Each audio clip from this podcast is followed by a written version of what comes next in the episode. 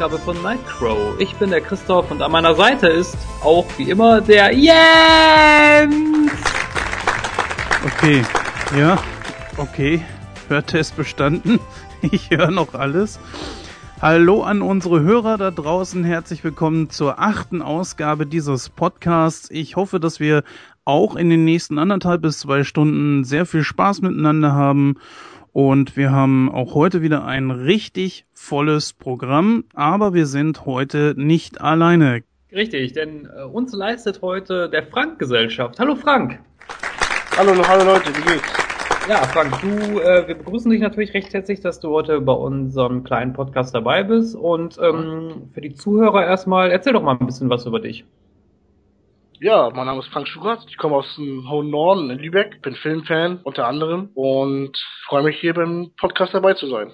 Du sagst gerade, du bist Filmfan. Fan. Äh, was für Filme begeistern dich denn so? Ähm, so, ich stehe so auf mh, hm, ältere Filme, sag ich mal, so ältere, äh, so ab 70er sind so meine, meine Favorites dabei. Der Weiße Hai, zum Beispiel Rocky. Jenseits von Afrika. Ja, unter anderem. ja, halt so, so, ich bin, ich gehe auch, auch heute ins Kino gerne, aber ich stehe eher so auf die älteren Filme. Der klassische Fan. Ja, genau. Hat das irgendwie eine Bewandtnis oder so? Ich meine, äh, auch heutzutage werden ja nicht gerade schlechte Filme gedreht. Hat das irgendwas mit dem Flair von damals zu tun? Gucken wir mal zum Beispiel, sagen wir mal, Star Wars oder so. Ich meine, das wäre, glaube ich, ein guter Vergleich. Ja, hast du recht. Äh, sehr guter Vergleich. Ähm, ja, ich, ich hänge halt an diesem alten, sag ich mal. Ähm, ich bin so der typische alte Trilogie-Fan bei Star Wars ähm, und kann mit der neuen Trilogie so gar nichts anfangen. Ich finde auch, dass dieses, diese Art, wie heute das gefilmt wird, teilweise nicht mehr so, so toll, weil man das alles sieht, dass das alles nur noch digital ist und ähm, es ist einfach zu viel bei manchen Filmen. Ja, das ist auch etwas, wenn wir jetzt gerade mal bei Star Wars bleiben, was mir bei J.J. Abrams so ein bisschen Kopfzerbrechen bringt, weil wenn ich mir die neuen Filme von Star Trek angucke, in welchem Tempo die gedreht sind, so auch äh, wirklich Effekte und CGI überladen, das macht mir ein bisschen Kopfschmerzen, muss ich sagen. Jetzt hört sich blöd an, aber da bin ich dann doch wieder anderer Meinung, weil ich finde, dass, ähm, dass man das bei den, bei den neuen Star Trek Filmen nicht so extrem sieht.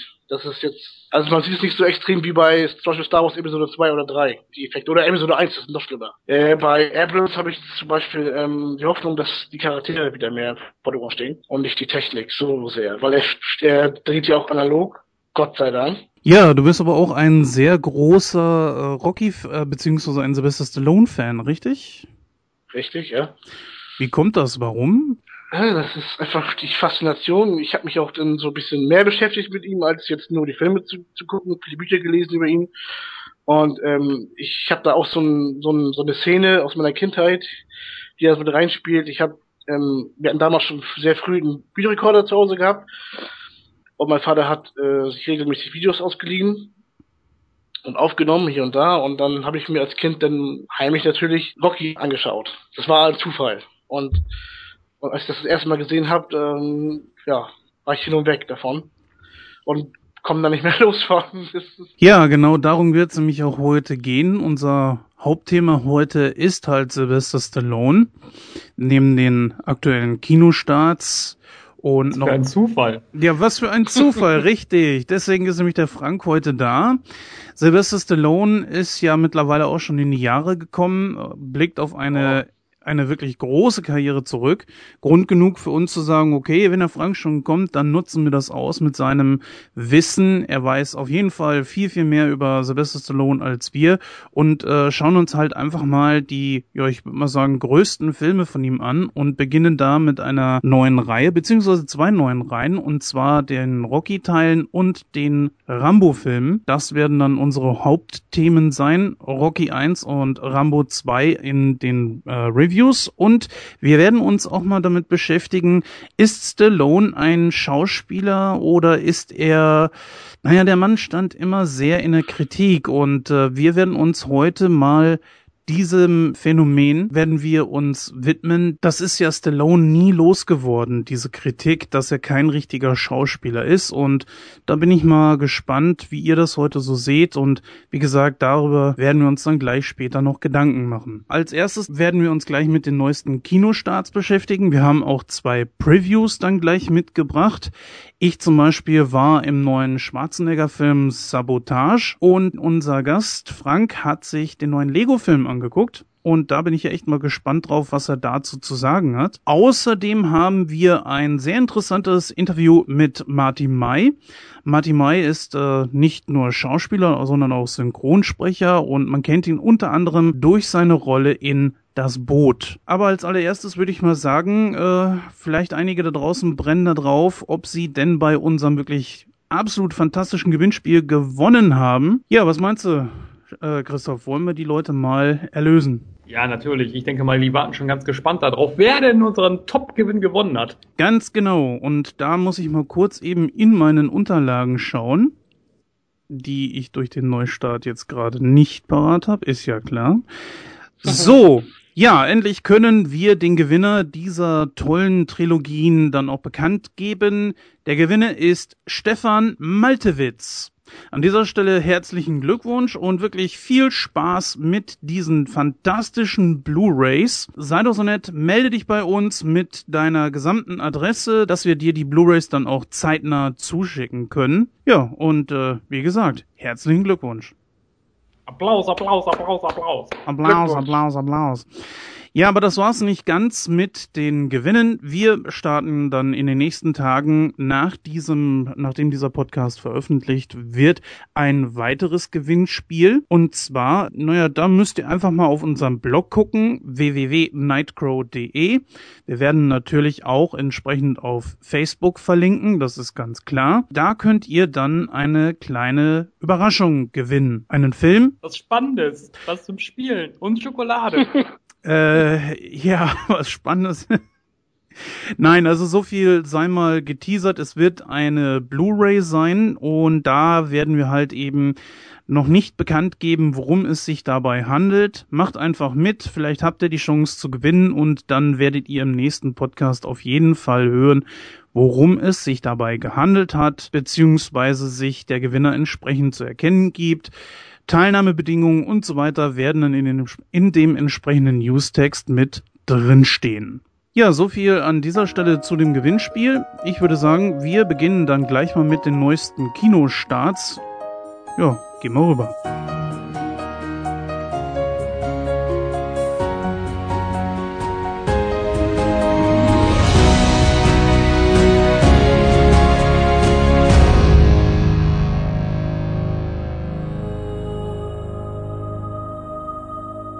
Ja, dann herzlich willkommen zu unserer Rubrik Kinostarts und äh, ich will auch gar nicht lange drum herum schwadronieren. Ich fange einfach mal mit dem ersten Film an und zwar ist das Noah. Ganz kurz, äh, die Geschichte kennt eigentlich jeder, aber ich gebe sie nochmal ganz kurz und flockig wieder. Gott will das Leben auf der Erde auslöschen und beauftragt Noah, gespielt von Russell Crowe, eine Arche zu bauen, um das Überleben von Mensch und Tier zu sichern. Doch das Unternehmen wird durch andere Menschen gefährdet, die einen Platz auf der Arche beanspruchen und sogar bereit sind, dafür zu töten.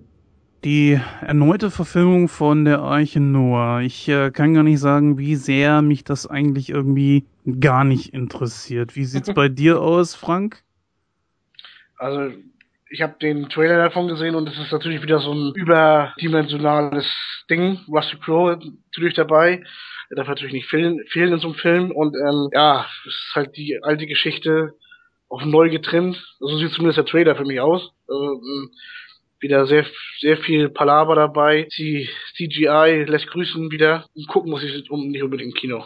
Na gut, was ich jetzt über den Film gehört habe, war halt, dass äh, man sich nicht so ganz akkurat an die Originalgeschichte aus der Bibel gehalten hat. Dass es auch einige Diskussionen natürlich, ratet mal wo, ganz klar in Amerika gegeben hat. Und es doch schon ähm, so ein paar Diskussionen halt äh, über den Film gegeben hat. Ganz ehrlich, also wenn, wenn ich etwas nicht im Kino sehen will, dann ist das irgend so ein Bibelkram, ja. Äh, nee, das brauche ich nicht. Und vor allen Dingen, ich meine, Russell Crowe. Russell Crowe spielt Noah. Was will der machen? Was will der machen? Die Leute zusammenschlagen, die auf die Arche wollen?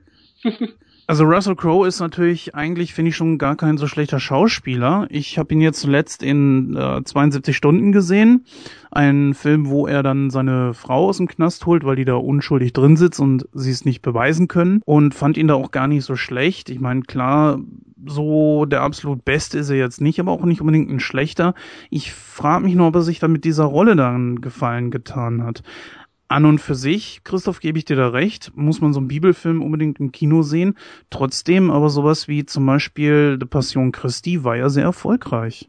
Also filmisch war der, war der, war der gut gemacht, aber ähm, ähm, ist schon an der Grenze, ne? Also Geschmack finde ich, also das, da waren einige Szenen bei, die wirklich, ähm, ob man das alles zeigen muss, äh, weiß ich nicht. Das, was hat dich bei Passion Christi gestört, dass es nicht auf Deutsch war, sondern in, in Hebräisch? Nee, gar nicht. Mit Untertiteln? Das, das, das hat mich gar nicht gestört, aber ähm, wie gesagt, da sind, da sind natürlich einige Szenen bei, ne, die natürlich die, unter die Haut gehen, ne. Aber das kann man, das muss man ja vor, bevor man da reingeht, weil das war ja vorher schon über ein Thema gewesen, ne.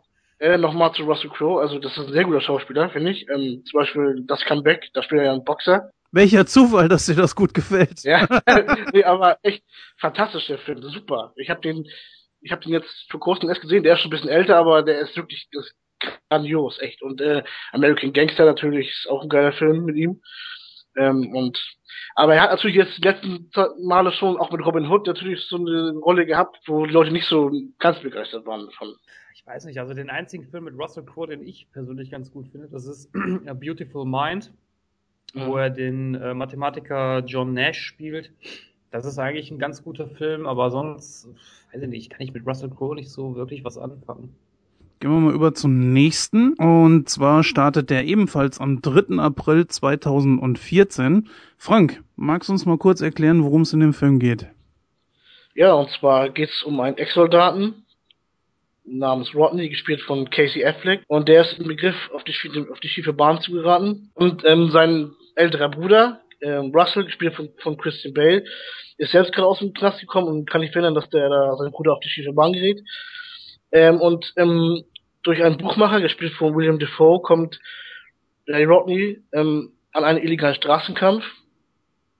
Doch er hält sich nicht an die Absprache und gewinnt den Kampf.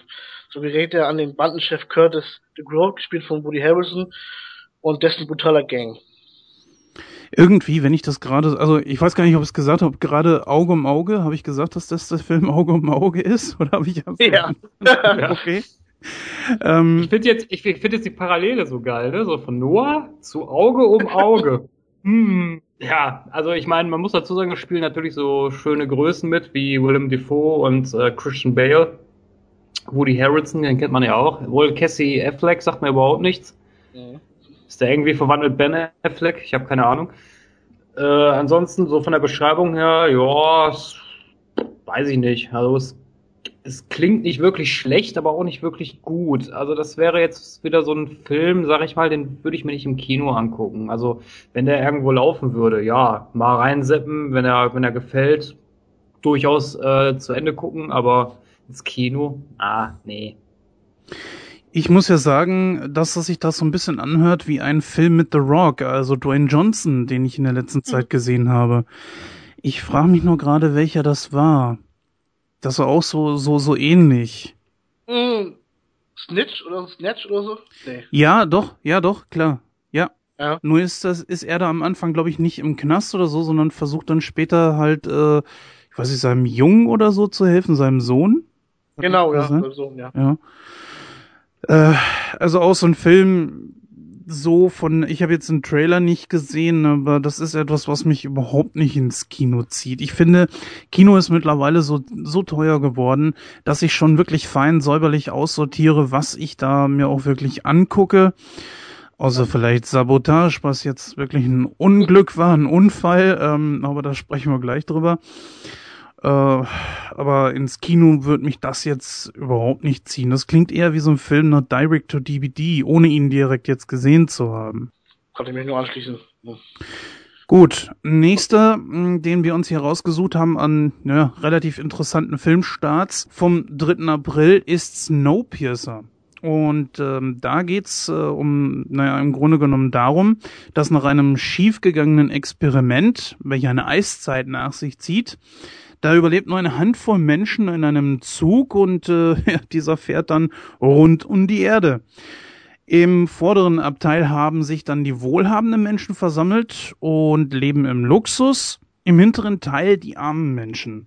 Naja, und eines Tages haben diese dann halt eben die Schnauze voll und wollen auch was von dem Luxus da vorne abhaben und äh, zetteln dann halt mal einen Aufstand an. Wo ich gerade eben schon bei Auge um Auge war, dass mich das an irgendwas erinnert hat, muss ich sagen, dass mich dieses, diese Geschichte hier jetzt wirklich gerade extrem, also nur vom, vom äh, Lesen her, an äh, Elysium erinnert. Habt ihr den Mhm. Film gesehen? Noch nicht. Nee, Mit, mit Matt Damon, der, ne? Ist mit, mit Damon, ja genau. Ist ja auch, äh, die Geschichte von Elysium ist ja, dass ähm, die, die, die, dass es irgendwie auf der Erde, glaube ich, eine Krankheit gibt oder so, ich weiß es nicht mehr genau. Auf jeden Fall gibt es ein, ähm, eine Weltraumstation, wo die Wohlhabenden leben, die auch wirklich im Luxus leben und ja, eigentlich nur noch von den Ressourcen auf der Erde leben. Und auf der Erde gibt's dann halt, äh, ich sag mal, das Pennervolk auf gut Deutsch die sich echt durchschlagen müssen und äh, einer davon hat dann irgendwann die Schnauze voll, beziehungsweise aufgrund eines Unglücks muss er dann versuchen, nach Elysium zu gelangen. So, und, und wenn ich das jetzt so vergleiche, finde ich da schon einige Parallelen. Was hast du gerade gesagt, das Pennervolk? Nein, das habe ich nicht gesagt. Drück dich doch mal ein bisschen gewählter aus. Man kann doch einfach mal sagen, die kriegt Spaß. Mein Gott, Hartz-IV-Nation. RTL 2-Gucker, was weiß ich. Ja. Ja, aber jetzt mal ehrlich, also die, äh, ich kann das durchaus nachvollziehen. Ich meine, äh, wer will nicht Koks und Noten haben, ne? Also dass da einige Leute so ein Abteil, so ein Abteil für sich haben, ne? Logisch, dass man sich da denkt, so, ja, komm, gib mir auch mal was ab. Aber es ist schon irgendwo eine abgedrehte Geschichte, ne? Ich, dass diese Menschen können nur noch in diesem Zug leben und haben im Grunde genommen auch gar keine andere Wahl, weil wenn sie den Zug verlassen, sind sie tot. Und so haben sie diese, diese Zweiklassengesellschaft oder vielleicht sogar ganz hinten so die, die Unterschicht, Mittelschicht irgendwo dazwischen vielleicht und ganz vorne die Leute, die einem absoluten Luxus leben und haben dann diesen Zugerbauer als so eine Art Gottheit oder so. Auf jeden Fall verehren sie ihn und das finde ich schon ziemlich abgedreht. Äh, so abgedreht finde ich das gar nicht. Weil ich war, ich bin ja früher ein sehr, äh, oder beziehungsweise ich war ja gezwungen, früher so oft mit der Bahn zu fahren. Und ich habe mir ja immer ein erste Klasse-Ticket geleistet, wo ich dann immer, wo dann die anderen Leute immer schön in die zweite Klasse gegangen sind und ich mir nur gedacht habe, so, macht's gut, ihr Idioten. Ist doch nicht wie El Bundy nach hinten gegangen und hast so geschrien, hey, hier eingepferchten, Mu. Oh, ey, ey, ey, ey. Das, du, du bist, glaube ich, auch einer dieser Leute, die, die gehen ins Kino und, und äh, nehmen Loge und nehmen die breiteren Plätze, wo sie schlank sind, wie sonst was, ne? Ja, natürlich mache ich das. Was denkst du denn? Hallo? Ja, natürlich, klar. Ich hab's doch. Ja, man sieht, ich wähle meine Freunde sehr, sehr sorgfältig aus und Deswegen sage ich ja, Koks und Noten, ne? Ja, so viel also zu Snowpiercer erst einmal. Ich hatte eigentlich vor, mir diesen Film im Kino anzusehen vor ein paar Tagen, aber da ist es leider nicht zugekommen. Deswegen äh, nehmen wir jetzt den nächsten Film, den wir besprechen wollten, nämlich Sabotage, den nehmen wir als äh, Preview. Den musste ich mir dann leider nämlich angucken. Und so gehen wir dann direkt mal rüber zu dem nächsten Film, der am 10. April rausgekommen ist. Die Bestimmung, Divergent. Ja, mal kurz zur Handlung. Also in Chicago, der nahen Zukunft, sind die Bewohner nach dem letzten Krieg äh, nach ihrer Persönlichkeit in fünf Fraktionen aufgeteilt. Da wären einmal die Alt, ja, wie spricht man das aus? Altruan? Alt, Altruan, keine Ahnung. Auf jeden Fall die Selbstlosen. Dann gibt es noch die Ferox, das sind die Furchtlosen. Can, das sind die Gelehrten. Kandor, die Freimütigen und Amity, die Freundlichen und Friedfertigen. Wenn ein Mensch 16 wird, muss er sich äh, einem Eignungstest unterziehen, der darüber bestimmt, wie er fortan leben muss. Die gewählte Fraktion ist fortan die neue Familie. Nun ist auch Beatrice Trior an der Reihe, doch kommt, äh, kommt beim Test äh, kein eindeutiges Ergebnis heraus. Ähm, sie findet dann heraus, dass sie Begabung in sich hat und ist eine Gefahr für die Gemeinschaft. Sie schließt sich dann ein, sich, sie schließt sich dann den Selbstlosen an und bringt sich und andere damit in Gefahr. Was soll ich dazu sagen? Hast du den? hat einer von euch den, hat einer von euch den Trailer gesehen? Leider Äh, nicht, tut. Nee, ich auch nicht. Also ich habe mir den Trailer zweimal im Kino angucken müssen. Das letzte Mal jetzt vor ein paar Tagen, wo ich Sabotage gesehen habe und äh, ja, ich weiß nicht so richtig. Also irgendwie kommt mir die Story auch wieder bekannt vor und so richtig reizt mich das auch irgendwo nicht. Ähm, klingt auch wieder so wie wie so ein bisschen wie The Hunger Games oder so. Kann das sein? Ja, das kann man durchaus vergleichen. Also ich habe ja äh, Catching Fire im Kino gesehen und äh, so von der Handlung her, ich meine, es ist nicht ganz das gleiche, aber man kann es gut, gut, man kann es gut vergleichen, ja, doch. Also ich äh, weiß noch nicht, ob ich mir den ansehen werde. Klingt auf jeden Fall zumindest mal nicht nach so einer 0815 Story. Und ich denke mal, das Rad kann man dann auch nicht unbedingt neu erfinden. Ja, soweit sind wir dann erst einmal durch mit den neuesten Kinostarts vom 3. und vom 10. April. Entsprechend haben wir jetzt noch zwei Previews, zu denen wir jetzt drüber schalten, und zwar The Lego Movie und den Film Sabotage mit Arnold Schwarzenegger in der Hauptrolle.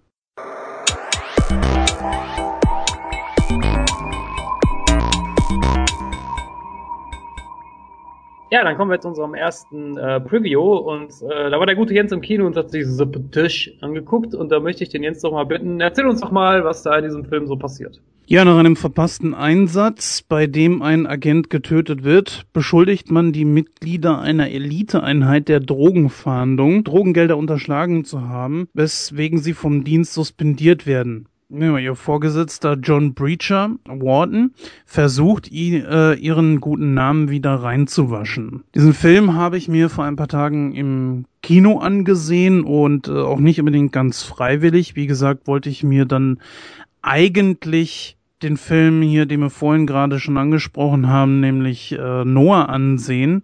Die Auswahl momentan war jetzt nicht so sonderlich toll, muss ich sagen, was äh, Kinofilme betraf und so habe ich mich dann schweren Herzen für Sabotage entschieden, weil ähm, mein zweiter Film, den ich dann gerne geguckt hätte, das wäre der Lego Movie gewesen, der lief auch nicht. Also hatte ich nicht unbedingt so die große Wahl. Ich hätte also wieder gehen oder mir diesen Film hier angucken können. Und Ja. ich habe mich an die guten alten Zeiten von Schwarzenegger erinnert, wo er doch wirklich relativ gute Filme gemacht hat. Da, ja, diese Zeiten scheinen vorbei zu sein. Zumindest wenn er alleine spielen muss. Naja gut, so viel meine Wahl dann auf Sabotage. Also ich bin relativ nicht begeistert von dem Film. Man hat hier, ich sag mal, so eine Art äh, Rambo 4 wie, spiegelt sich so ein bisschen wieder. Man hat also ähm, es werden verschiedene Anschläge auf dieses Team verübt, nachdem die diese Unterschlagung gemacht haben sollen. Man sieht gleich schon, äh, in welche Richtung dieser Film geht, und zwar so ein bisschen, ja, kann man sagen, Splatter, ich weiß nicht genau.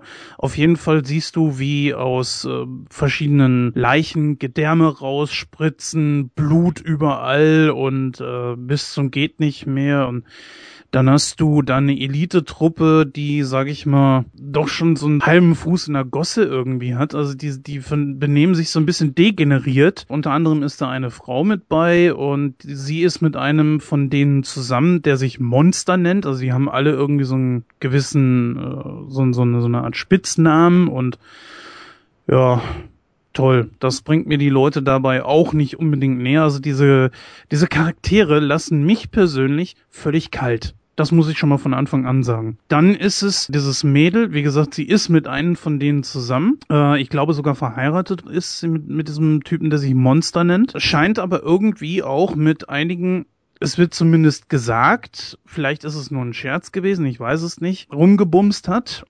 Ich, ich weiß nicht, sie, sie scheint so ein bisschen die äh, schon Expertin zu sein auf dem Gebiet, was sie da macht. Siehst es am Anfang zum Beispiel, das ist ja kein Spoiler jetzt großartig, siehst du, wie sie mit einem Typen wohl gerade dabei ist, äh, irgendwas zu machen.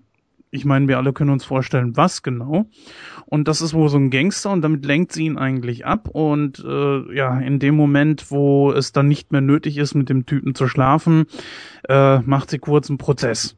Und darin scheint sie auch wirklich gut zu sein. Also sie gehört wohl wirklich auch zurecht zu dieser Spezialeinheit. Aber wenn die mal gerade nicht im Einsatz sind, sind die völlig degeneriert. Und, und das äh, zeigt sich zum Beispiel auch, wo so eine äh, Polizistin, die halt äh, einige äh, Ermittlungen leitet, unter anderem gegen auch unter anderem halt diese diese Spezialeinheit, die sind total degeneriert und kommen mal an mit und äh, mit so bestimmten Sachen wie kein ich sag's mal so wie es ist, kein Mensch redet doch die ganze Zeit mit verfickt und lass uns ficken und ich hab den gefickt und ficken hier und äh, ficken da und ich dachte Weißt du, weißt du, woran mich das erinnert? Hast du mal Blue Velvet gesehen? Ich glaube im Vorbeigehen. Also der lief wohl und ich, ich weiß nicht, ich habe nicht genau hingeguckt, habe irgendwas anderes gemacht, bin mir nicht sicher. Warum. Du hast gesagt im Vorbeigehen, man guckt einen David Lynch-Film nicht im Vorbeigehen. Tja, es ist nun mal leider so. Man hat häusliche Pflichten und dann muss man das schon mal machen. Naja, auf jeden Fall, da gibt es einen, einen äh, Antagonisten, nenne ich ihn jetzt mal, der heißt äh, Frank.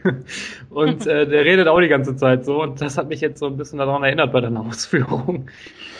Ja, also ich will das jetzt auch nicht zu, zu lange ausweiten, denn ähm, die ganze Geschichte ist ziemlich verworren. Sie hat zwar einige Wendungen und du fragst dich dann irgendwann so, hä, worum geht es? Aber ich muss auch sagen, dass es sehr, sehr, sehr, ähm, lasst mich mal kurz überlegen, es ist sehr vorhersehbar, wer denn nun die Kohle hat und ob die schuldig sind. Aus dem einfachen Grund heraus, der Fokus liegt ziemlich viel auf diesem Team. Den Typen, den die angeblich beklaut haben, das ist ja so ein, so ein Drogentyp gewesen. Du hast nie irgendwie einen richtigen Bösewicht, den du angucken kannst, der verfolgt wird durch den ganzen Film hindurch und hast damit auch nichts Greifbares, dass es irgendjemand anderes gewesen sein könnte als die.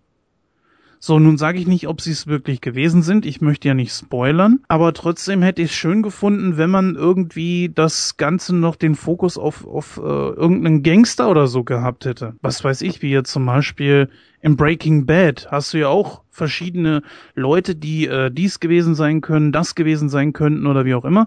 Das zum Beispiel hast du hier in diesem Punkt hier dann nicht. Du hast nur die Leute und die dann irgendwann anfangen, sich untereinander zu äh, verdächtigen und äh, nacheinander dann auch abgeschlachtet werden. Was natürlich auch wieder dann äh, ein Problem ist, da du keinen greifbaren Gegner hast, der es sein könnte, bist du sehr schnell im Kreise der Verdächtigen eingeschränkt und das macht das Ganze doch ziemlich träge, sag ich mal. Weißt du, woran ich bei der Beschreibung auch so ein bisschen gedacht habe? Und zwar an Leon der Profi. Habe ich nie gesehen. Ah, hast du nie gesehen, schade. Aber das, ähm, da geht es ja auch um eine Drogeneinheit, die letztendlich, ich meine, das ist ein bisschen anders. Ich meine, da unterschlagen sie wirklich die Drogen und äh, arbeiten da mit den, mit den, mit der Mafia da zusammen. Aber das hört sich so ein bisschen so an, finde ich, von der Thematik her. Ja, aber nächste Sache ist auch, und das macht den Film auch ehrlich gesagt ziemlich kaputt, ist, dass, äh, dass Schwarzeneggers Alter nun mittlerweile unübersehbar ist. Bei der Expendables zum Beispiel war das eigentlich noch relativ äh, gut zu übersehen. Äh, dann gab es diesen Film, äh, Frank, wie hieß der noch? Wir hatten uns vorhin drüber unterhalten. The Last Stand?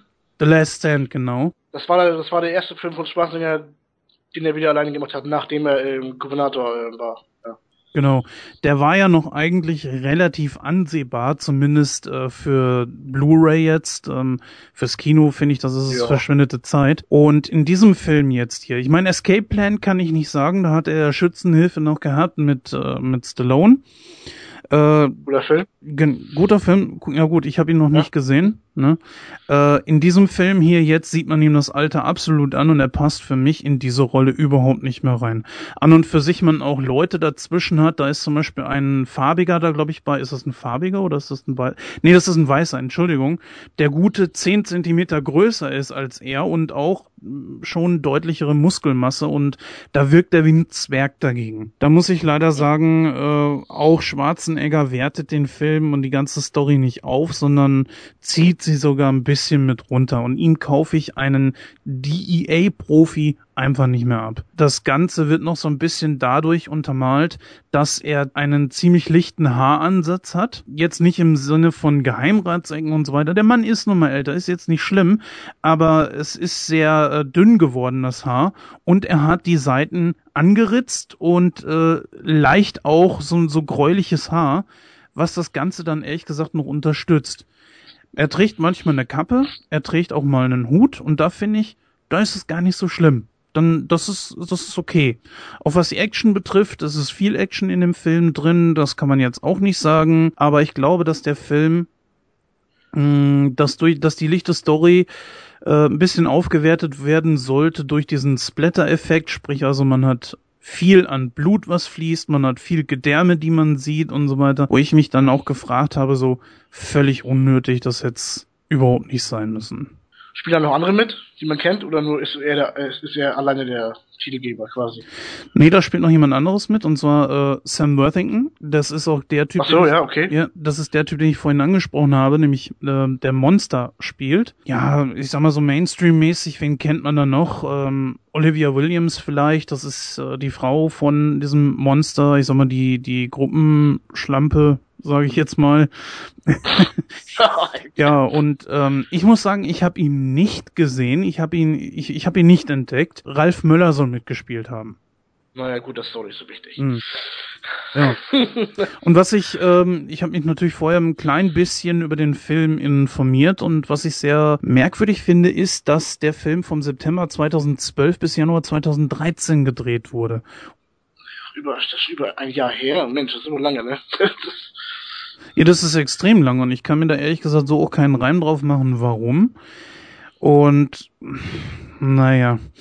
Also ich sag mal, wenn ich den Film jetzt äh, nach unserem altbekannten System her bewerten würde, würde ich gerade mal 35 Prozent geben. Und das auch wirklich nur mit zwei Augen zugedrückt und mein Tipp ist, guckt ihn euch lieber auf DVD oder Blu-ray an. Macht mehr Sinn. Fürs Kino ist das echt rausgeschmissenes Geld. Denn auch hier habe ich, äh, ich glaube, 3,80 Euro für das Parkhaus gelatzt. 9 Euro kostete allein schon der Eintritt. Da bin ich schon mal 12,80 gewesen. Und mhm. äh, dann habe ich mir noch Popcorn geholt. Das schmeckt auch scheiße. Da war ich bei rund äh, 17, oh, ja, das, da war ich dann auch bei rund 17, 18 Euro und nee, also das braucht es wirklich nicht. Also alles in allem ein, ein wunderbarer Abend. Alles in allem ein teurer Abend für äh, im Grunde genommen nichts. Auch die Charakterentwicklung, Frank, da ist eigentlich fast gar nichts gewesen. Ich meine, ähm, klar, am Ende hin wenn man so langsam weiß, äh, was die ganze, was der ganze Hintergrund ist und so weiter, wenn sich das auflöst, dann hast du ein bisschen Charakterentwicklung da drin. Das will ich auch gar nicht sagen. Das will ich den den äh, Charakteren auch gar nicht absprechen. Trotzdem muss ich sagen, dass unterm Strich das zu spät kommt. Viel zu spät. Und dass man das irgendwie hätte anders lösen müssen. Also bei, bei Escape Plan, da funktioniert es noch einigermaßen gut mit Schwarzenegger, da wird er aber auch noch von anderen Schauspielern unterstützt, sag ich mal. Sam Neill zum Beispiel, der, der kennen wir aus Jurassic Park, ähm, spielt er auch mit und so. Also da fällt das vielleicht nicht so auf, dass er vielleicht nicht mehr ganz auf der Höhe ist. Ja, ist schade auf der einen Seite, aber gut, er ist ja auch nicht mehr der Jüngste, ne? Ja, und äh, ich habe dann jetzt vor kurzem einen Artikel gelesen, dass wohl der letzte Film, also The Last Stand oder ja, Last Stand, dass der zum Beispiel auch nicht unbedingt so die Kinokassen hat knallen lassen und genauso muss es wohl auch ähnlich mit Escape Plan gewesen sein. Ich kann es jetzt nicht genau sagen. Leider ja. Ist so, tatsächlich? Ja, sehr schade, also dass man so eine Legende so untergehen sieht und äh, ich, du hast es ja vorhin schon angesprochen, Frank, dass... Das kommt ja noch, das kommt ja noch. Ja, die Großen kommen ja noch. Terminator 5 und King Conan, das kommt ja alles noch. Ja, im Gegensatz allerdings zu dem, ich will jetzt nicht zu weit vorgreifen zu unserem Hauptthema, nämlich äh, rund um Sylvester Stallone, ist ähm, ein Arnold Schwarzenegger nie der große Schauspieler gewesen und das besonders im amerikanischen mit diesem diesem ähm, Dialekt dabei, diesem österreichischen Dialekt. Es ist ja unglaublich schlimm. Wir haben im Deutschen echt Glück, dass wir den, dass wir den Mann synchronisiert vorgesetzt bekommen. Da muss man sagen, es hat auch viel zu seiner Popularität beigetragen, ne? Der Akzent. Ja gut, aber es ist ja einfach so, dass wenn du dir das Original anguckst, ich persönlich als äh, Deutscher, ich kann mir das nicht lange geben. Das ist echt schlimm. Ich habe mir damals mal, und das, na gut, okay, ist natürlich ein etwas harter Vergleich, aber Herkules angetan. Herkules in New York heißt der Film, glaube ich. Oh Junge, Alter. Alter Schwede. Boah, das war noch so, da war das ja noch so brutal. Und dann habe ich mir jetzt äh, Ja. vor kurzem einen anderen Film, einen aktuelleren, genau, das war The Last Stand, habe ich mir mal kurz umgeschaltet auf den Originalton. Das hat sich ja kaum verändert. Der Mann hat ja kaum was dazugelernt. Ey, das ist, das ist kein Wunder, dass der nicht nie hätte Präsident werden können. Man hätte meinen können, dass die diese, dieses Gesetz, dass du Amerikaner sein musst, nur wegen ihm eingeführt haben, weil, ey, ich will doch keinen Präsidenten haben, der so redet. Gut, ich weiß nicht, was äh, mit Schwarzenegger diese diese äh, Standalone-Filme, die jetzt nicht an irgendwas anknüpfen wie Terminator oder so in so eine Reihe gehören, ob er das nicht vielleicht besser sein lassen sollte. Und wenn jetzt sowas kommt wie King Conan, das da ist es ja absolut der Kult der Film, äh, besser gesagt die Filme und ähm, Terminator, tja, Terminator da, also wenn ich jetzt wenn ich jetzt Sabotage sehe und mich an den letzten Terminator-Film zurückerinnere, äh, mit, mit Schwarzeneggers fortgeschrittenem Alter, dann weiß ich nicht, ob ich das noch sehen möchte. Naja, gut. Ähm, jetzt aber trotzdem mal, ihr habt ja meine Bewertung gehört, mit gutem Wohlwollen 35 Prozent.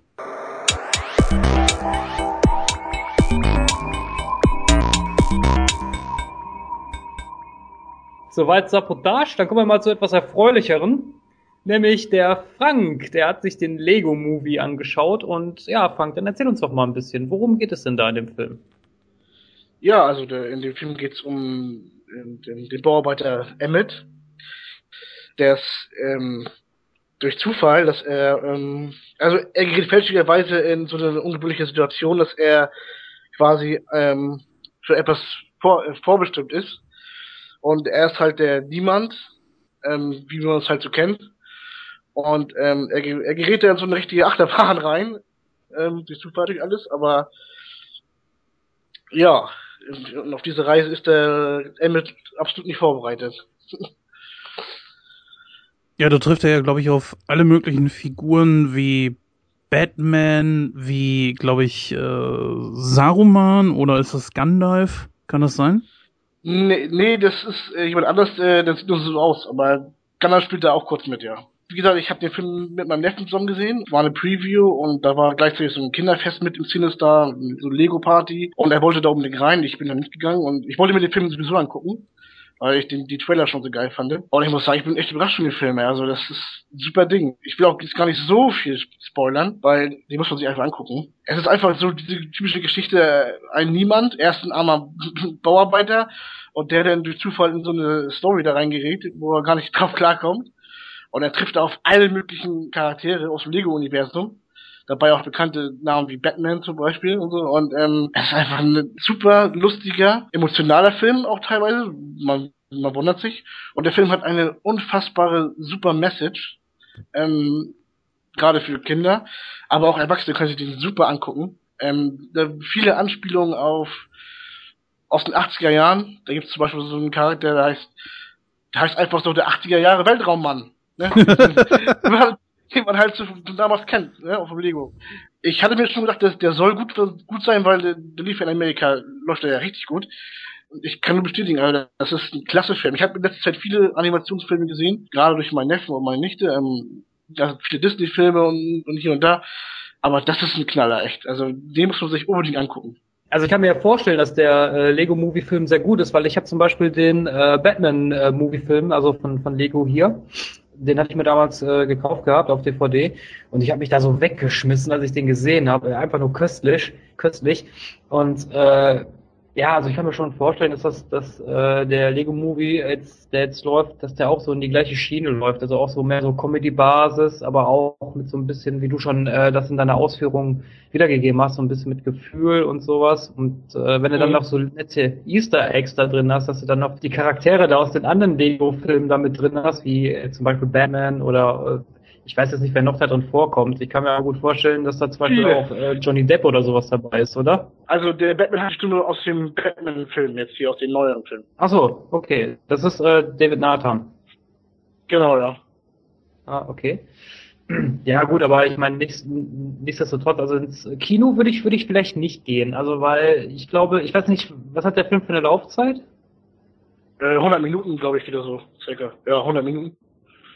Ja, okay. Weil äh, den, den Batman-Film, den ich hier habe, der geht, glaube ich, irgendwie so um die 80 Minuten oder so. Also wie Mhm. gesagt, also das, das wäre jetzt nicht so ein Film, den ich mir im Kino ansehen würde, aber so wenn, wenn ich den irgendwo auf DVD oder so kriege oder wenn es den dann zu kaufen gibt, also klar, das auf jeden Fall. Also dafür sind die Filme wirklich, wirklich sehr, sehr gut gemacht. Und ähm, ja, also wie gesagt, da treten also so viele Charaktere auf.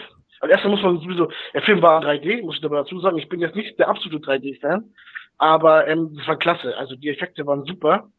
Die fliegen ja die Steine durch die, um die Ohren, äh, um, um die Augen, das ist Wahnsinn. Ähm, und das sind diese kleinen Auftritte von den Charakteren, die dann durch, mal durchs Bild hüpfen. Aus einem sehr großen, aus einer sehr großen Filmsaga kommt auch ein Auftritt, der ist einfach so absolut geil.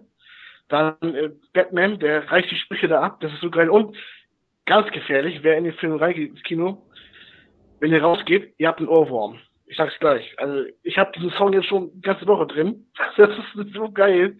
Echt, ich kann das nur jedem empfehlen. Echt. Also zieht euch das Ding rein. Echt. Ja, was ich sagen muss, ich hatte, wo ich das gel- gelesen hatte damals, dass es ein Lego-Movie kommt, hatte ich Schwierigkeiten, mir überhaupt vorzustellen, was soll man da für eine Story bringen. Es war ja so, dass bei diesen äh, Lego-Sachen, ich hatte damals zum Beispiel M-Tron und Blacktron, könnt ihr euch daran noch erinnern? Mm, Ja, Hm? das waren diese Neon- Neon-Sachen, ne? Ja, genau. Das ist ja anders als wie zum Beispiel bei Mask, Transformers oder He-Man oder so, dass du bei Lego eigentlich keine Story mitgeliefert bekommen hast. Das, du wusstest ja zum Beispiel auch bei M-Tron und Blacktron nicht, wer sind denn jetzt die Bösen und wer sind die Guten. Das, das wusste man da ja zum Beispiel auch nicht. Und deswegen habe ich mir die Frage gestellt, okay, was willst du da bitte für eine Story bringen? Aber scheinbar scheint da ja was ganz Gutes bei rumge zu sein. Aber es ist schon eine sehr leichte Story, oder? Ja, ist, wie gesagt, ist die typische Story. Ähm, also der Hauptcharakter ist quasi nicht ein armes, ein armes Wesen und äh, gerät in den Zufall, ist er der Held am Ende. Also ne, die, halt die typische Geschichte, ne? Aber es ist alles schon durchdacht. Ich habe mir vorher auch gedacht, was machen die da für eine Story und so. Aber es ist schon, es hat schon, da läuft schon mm, eine gute Story ab. Also da ist ein Strang, da läuft da durch den Film. Also nicht jetzt irgendwie Hanebüchen, sondern es ist schon alles durchdacht. Und gerade was du angesprochen hast mit der, mit dieser mh, keine Story mitgeliefert damals bei den bei den äh, Spielzeugen und so, da das greift der Film auch auf. Also das das meine ich näher, das mit der mit der positiven Aussage näher. Also das haben sie gut gut gelöst, das Ding. Anbei, ähm, wo ihr gerade eben Batman angesprochen habt, haben wir hier in Deutschland einen kleinen Vorteil, wie ich das sehe, weil äh, Batman wird ja hier gesprochen von Will Arnett im, im Original und David Nathan, der ja tatsächlich Batman in Deutschland gesprochen hat, Mhm, ja. äh, das ist ja die deutsche Stimme gewesen von, ähm, wer hat da noch mitgespielt? Ähm, Batman, Batman, Batman. Christian Bale. Genau. Das war- ist ja die deutsche Stimme von Christian Bale. Also eigentlich haben wir hier, dann schon einen Vorteil, oder nicht? Ja, und Ja, ich, wie gesagt, und, und auch die ganzen Charaktere, die auftreten, die Bekannten, die man kennt, die haben alle ihre Synchronstimmen, die sie auch in den Filmen haben, wo sie auftreten sind. Also die, zumindest die deutschen Stimmen alle.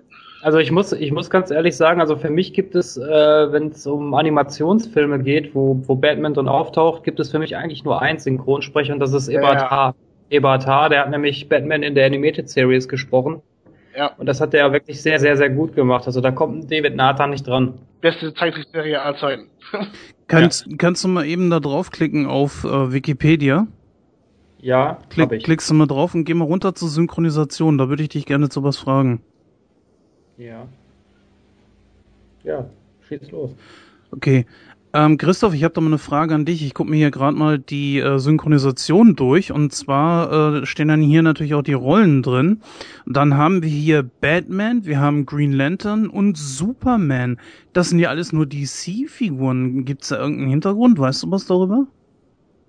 Äh, wie gesagt, ich habe ja den, ähm, den Batman äh, hier. Und äh, da, da spielt die Justice League auch mit bei. Also da geht es darum, dass äh, Lex Luthor, der klaut sich so eine, so eine Waffe, womit er so schwarze Steine transformieren kann. Und Batman, seine ganze Ausrüstung besteht aus diesen schwarzen Steinen. und, die, und die können, die können halt nicht kaputt gehen. Und Lex Luthor, der tut sich mit dem Joker zusammen und die klauen halt so eine Waffe, womit sie die ganzen schwarzen Steine auflösen können. Und Batman, der, ähm, also der, der, der kommt gegen die beiden nicht an, weil sie halt diese Waffe haben. Das will er aber nicht zugeben, dass er Hilfe braucht. Da gibt es zum Beispiel so eine geile Szene, wo ich mich so köstlich beömmelt habe. Da, da fallen Batman und Robin vom Dach irgendwie und dann kommt Superman und rettet die. Und Batman ist super angepisst und, äh, und, und Robin, der meint dann nur so, ja, äh, ja, das ist doch toll, dass uns Superman geholfen hat. Und Batman dann so, ja, wir hätten das, wir hätten den Sturz auch ohne Hilfe überlebt. Und dann Robin, ja, aber wir hätten uns die Beine gebrochen. Ja, und wir haben uns schon oft die Beine gebrochen. das ist nur, super geil. Und äh, auf jeden Fall kommt dann die Justice League dazu, also unter anderem Green Lantern, Wonder Woman, Superman, Flash und die unterstützen dann Batman, weil er halt alleine das nicht schafft. Also wie gesagt, der Film ist wirklich sehr, sehr gut, den kann ich jedem nur empfehlen. Und äh, ich, kann mir, ich kann mir vorstellen, dass die auch deswegen alle in diesem Lego-Movie-Film mit dabei sind, weil es eben halt auch diesen Lego-Batman-Film gibt. Aber es sind ja keine Marvel-Figuren dabei, ne? Ich weiß gar nicht, gibt es einen Marvel-Lego-Film? Ja, es gibt, es gibt Marvel-Sets. Ich bin, ich kann es dir nicht sagen jetzt, aber ich glaube, ich habe sogar Spider-Man darauf fliegen gesehen. Also es gibt ja auch ähm, Turtles machen zum Beispiel einen Auftritt. Herr der Ringe das sind halt alles die Sachen, die Lego gerade hat im Sortiment quasi. Die haben halt Lizenzen für DC, Marvel und Turtles und Star Wars, Herr der Ringe, alles. Das bauen sie da alles mit ein quasi, die ganzen Charaktere. Zwar kleine Auftritte, Batman hat zwar den Hauptauftritt da dann, aber so, dass die dann mal so auftauchen, mal ein paar Sekunden, die Figuren, die meisten. Ich hatte vor äh, ein paar Tagen noch irgendwo, glaube ich, gehört, dass sich jemand beschwert hatte, dass die Figuren so komisch äh, sich bewegen. Dass es keine flüssigen Bewegungen irgendwie sind.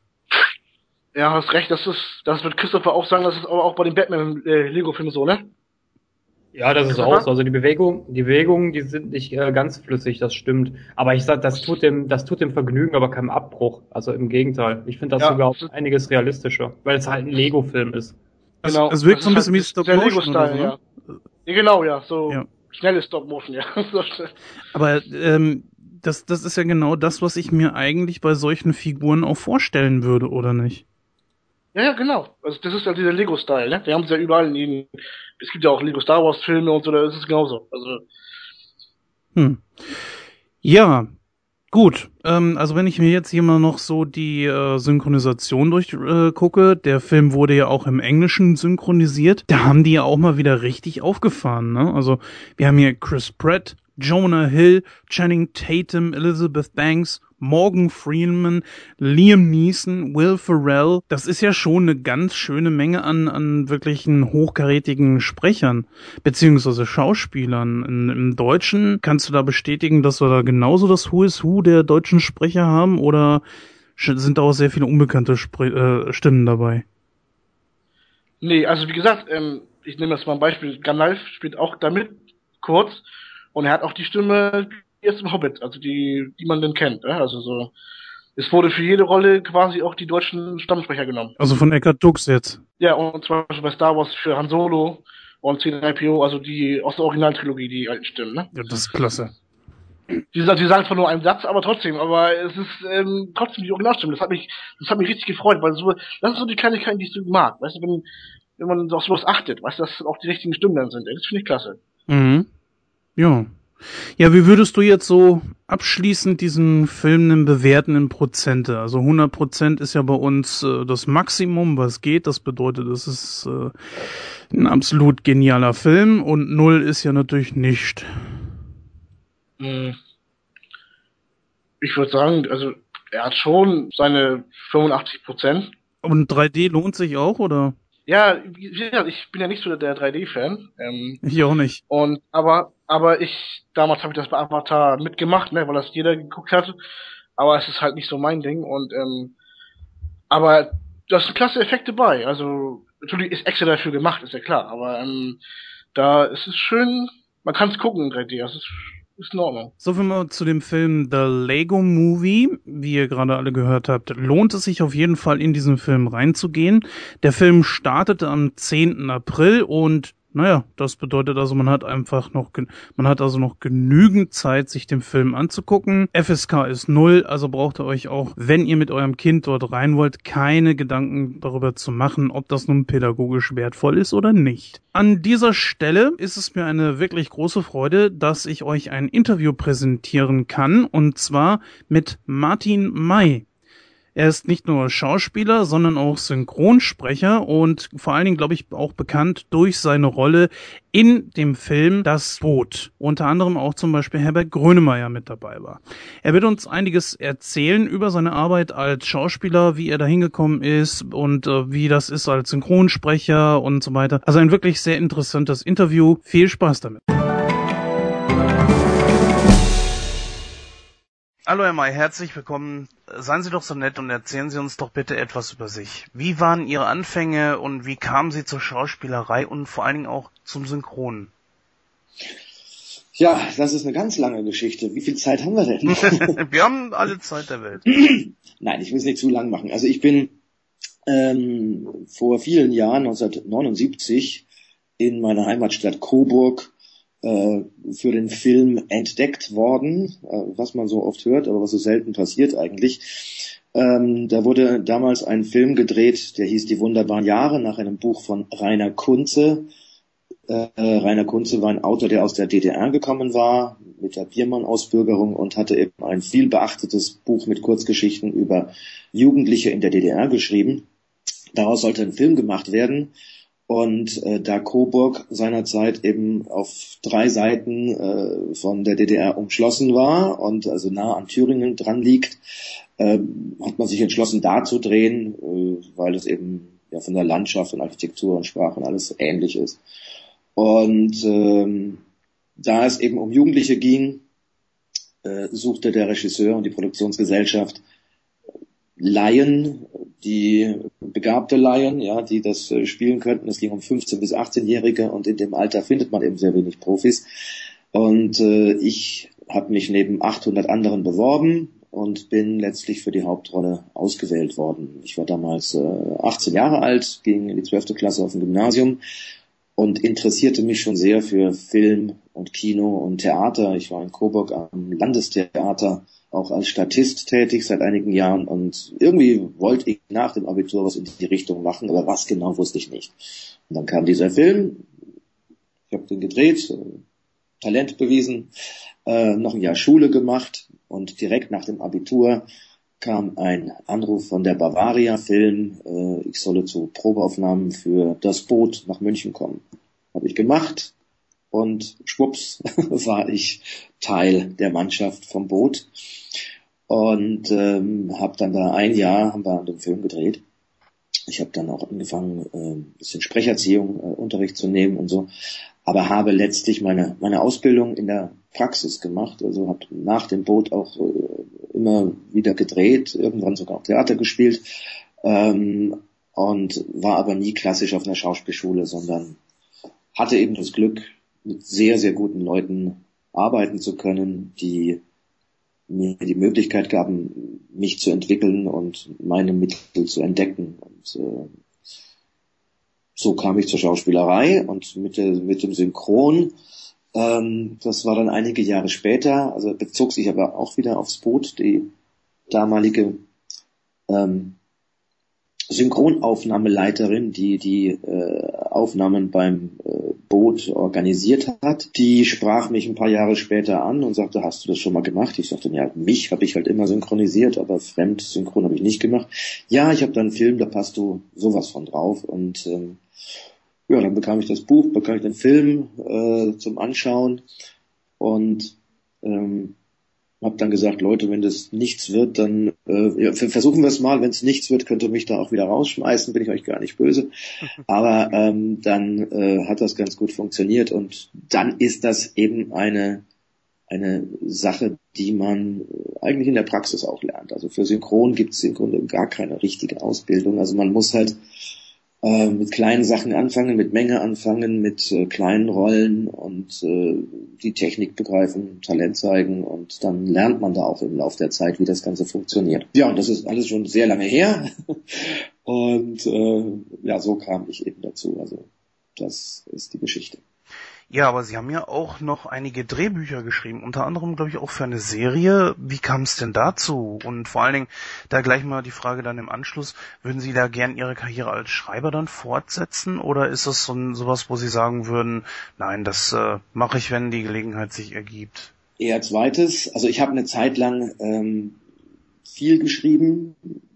Es ist aber immer recht schwierig, auch Stoffe unterzubringen. Und ähm, dass ich quasi da in die äh, ins Geschäft kam, ähm, war folgendermaßen, ich drehte eine Serie Büro Büro für die Bavaria auch mal wieder, äh, eine ganze Staffel und ähm, war mit den Büchern unzufrieden, war mit der Regisseurin damals nicht ganz glücklich und dachte, äh, ich finde das ein super Projekt, aber ich würde halt einiges anders machen. Und habe mich dann hingesetzt und habe an diese also zwei Bücher geschrieben, die quasi an diese Staffel anschlossen. Einfach nur so für mich, um, um äh, ja, meine Ideen einfach da mal ja, zu Papier zu bringen. Und ähm, habe dann diese zwei Bücher ein paar Kollegen gezeigt, mit denen ich da gerade drehte. Die sagten, ist ja toll, ist ja super, ist ja viel besser und so. Gib die mal den Produzenten. Und damals war ich, was ich, 27 oder 28 und dachte, naja, wenn ich jetzt äh, zum Produzenten gehe und sage, ich habe ja auch mal ein Drehbuch versucht, dann nimmt er das wahrscheinlich gar nicht ernst.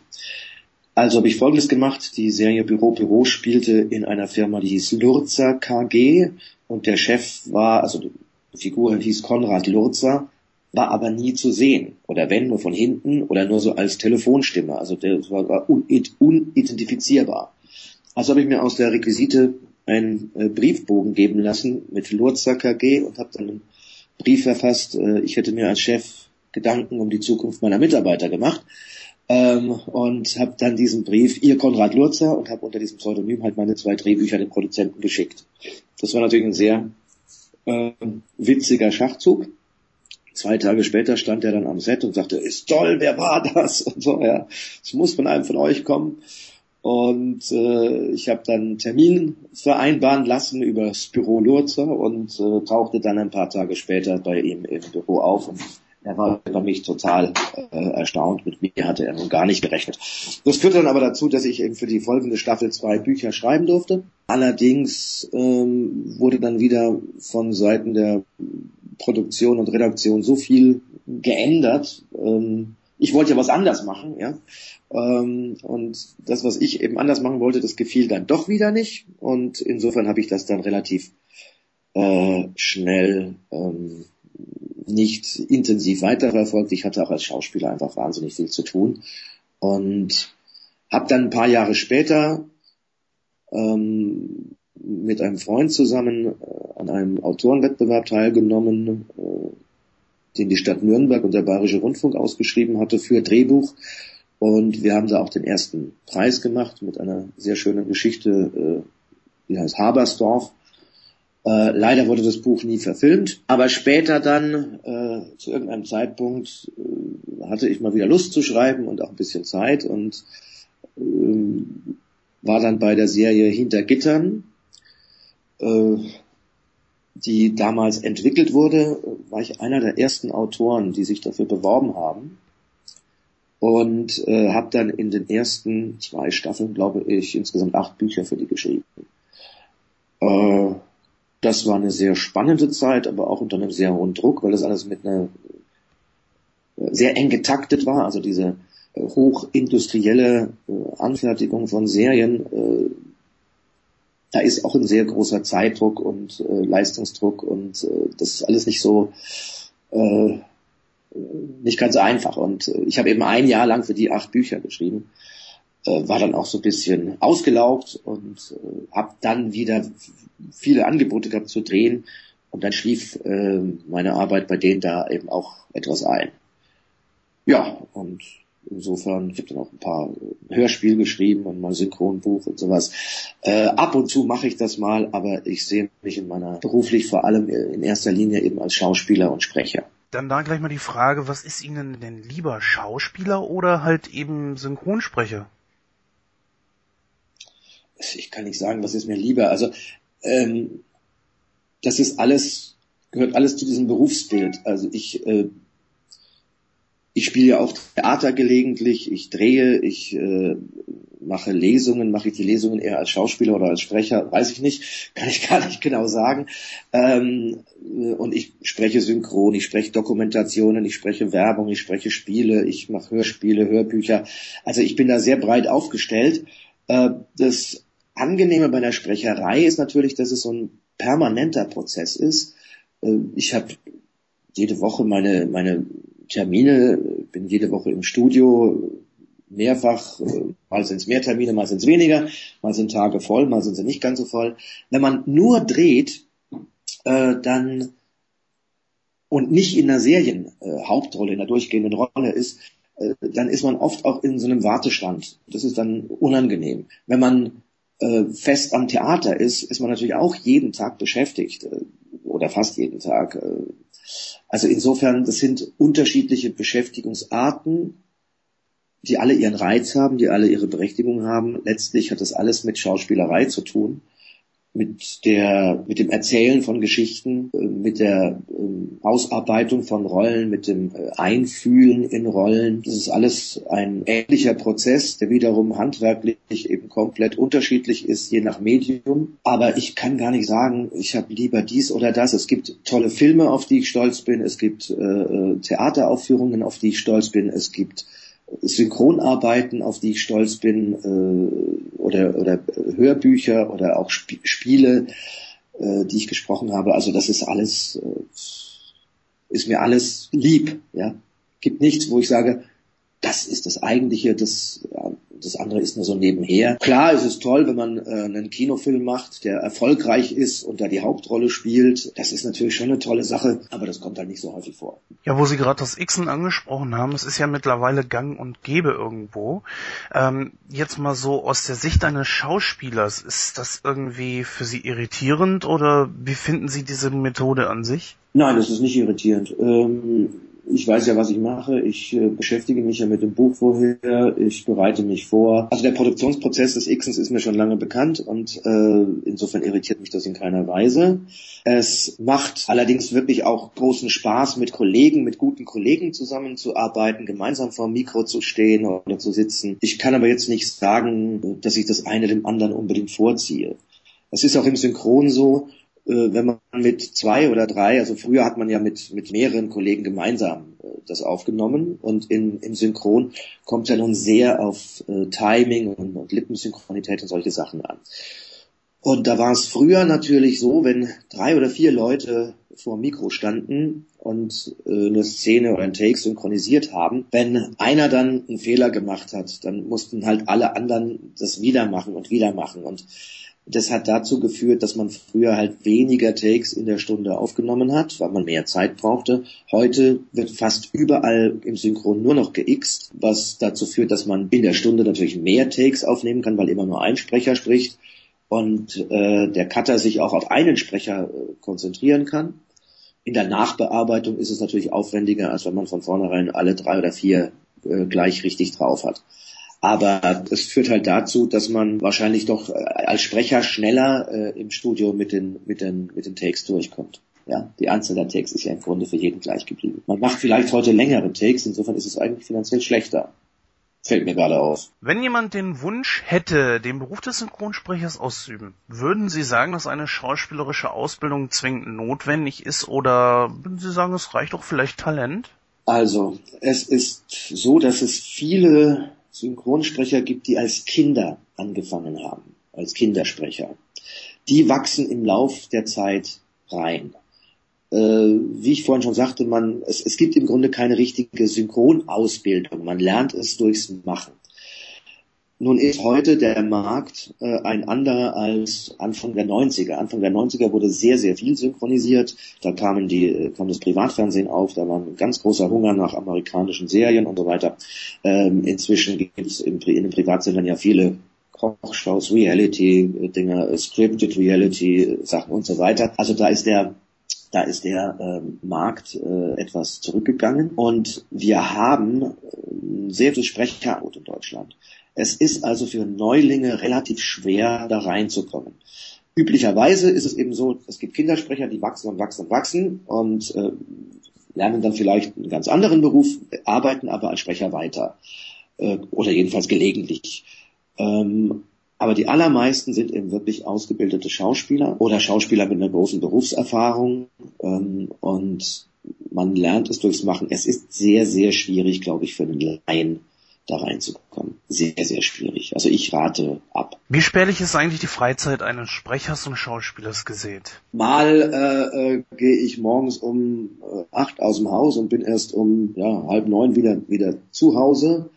Äh, mal gibt's aber auch Tage, wo halt nur ein Termin ist und der halt nur eine halbe Stunde dauert oder so. Also das, das ist alles sehr unterschiedlich. Wenn man Theater spielt, en suite hat man halt jeden Abend, ist man jeden Abend auf der Bühne und hat vorher irgendwie vier, fünf, sechs Wochen am Stück geprobt und ist dann vielleicht mit einer Tournee drei Monate unterwegs. Das, da ist man dann schon sehr eingespannt oder Leute, Kollegen, die die Dailies drehen, also sowas wie Rote Rosen, ach, die haben überhaupt kein Privatleben mehr. Also das ist, das ist irre.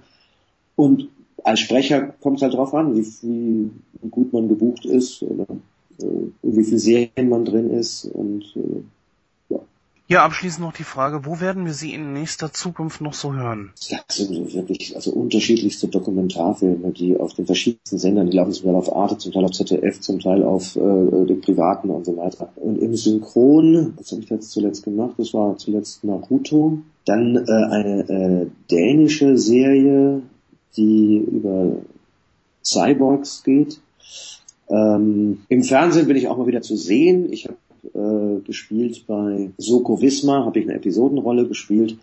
Oder bei Wilsberg habe ich auch eine Episodenrolle gespielt. Da kommt schon immer was. ja, Herr May, ich danke Ihnen für dieses sehr interessante Interview und dass Sie sich die Zeit für uns und unsere Hörer genommen haben. Vielen Dank. Sehr gerne. Ja, tschüss. Bist auch du ein begeisterter Filmfan und hast Lust, mal bei uns auf der virtuellen Couch Platz zu nehmen? Dann melde dich bei uns. Wir sind immer auf der Suche nach interessanten Gesprächspartnern, die sich gemeinsam mit uns über das schönste Hobby der Welt austauschen. Alles, was du benötigst, ist ein Headset und die Software Skype. Melde dich einfach unter der Adresse info at nightcrow.de und wir setzen uns mit dir in Verbindung.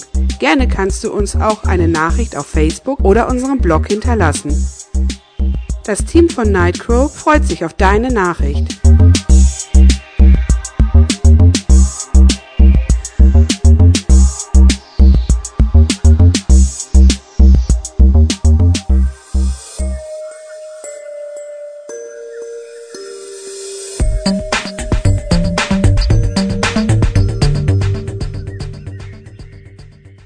An dieser Stelle bedanke ich mich recht herzlich bei unserem Interviewgast äh, Martin May. War sehr interessant, das mal alles äh, zu hören.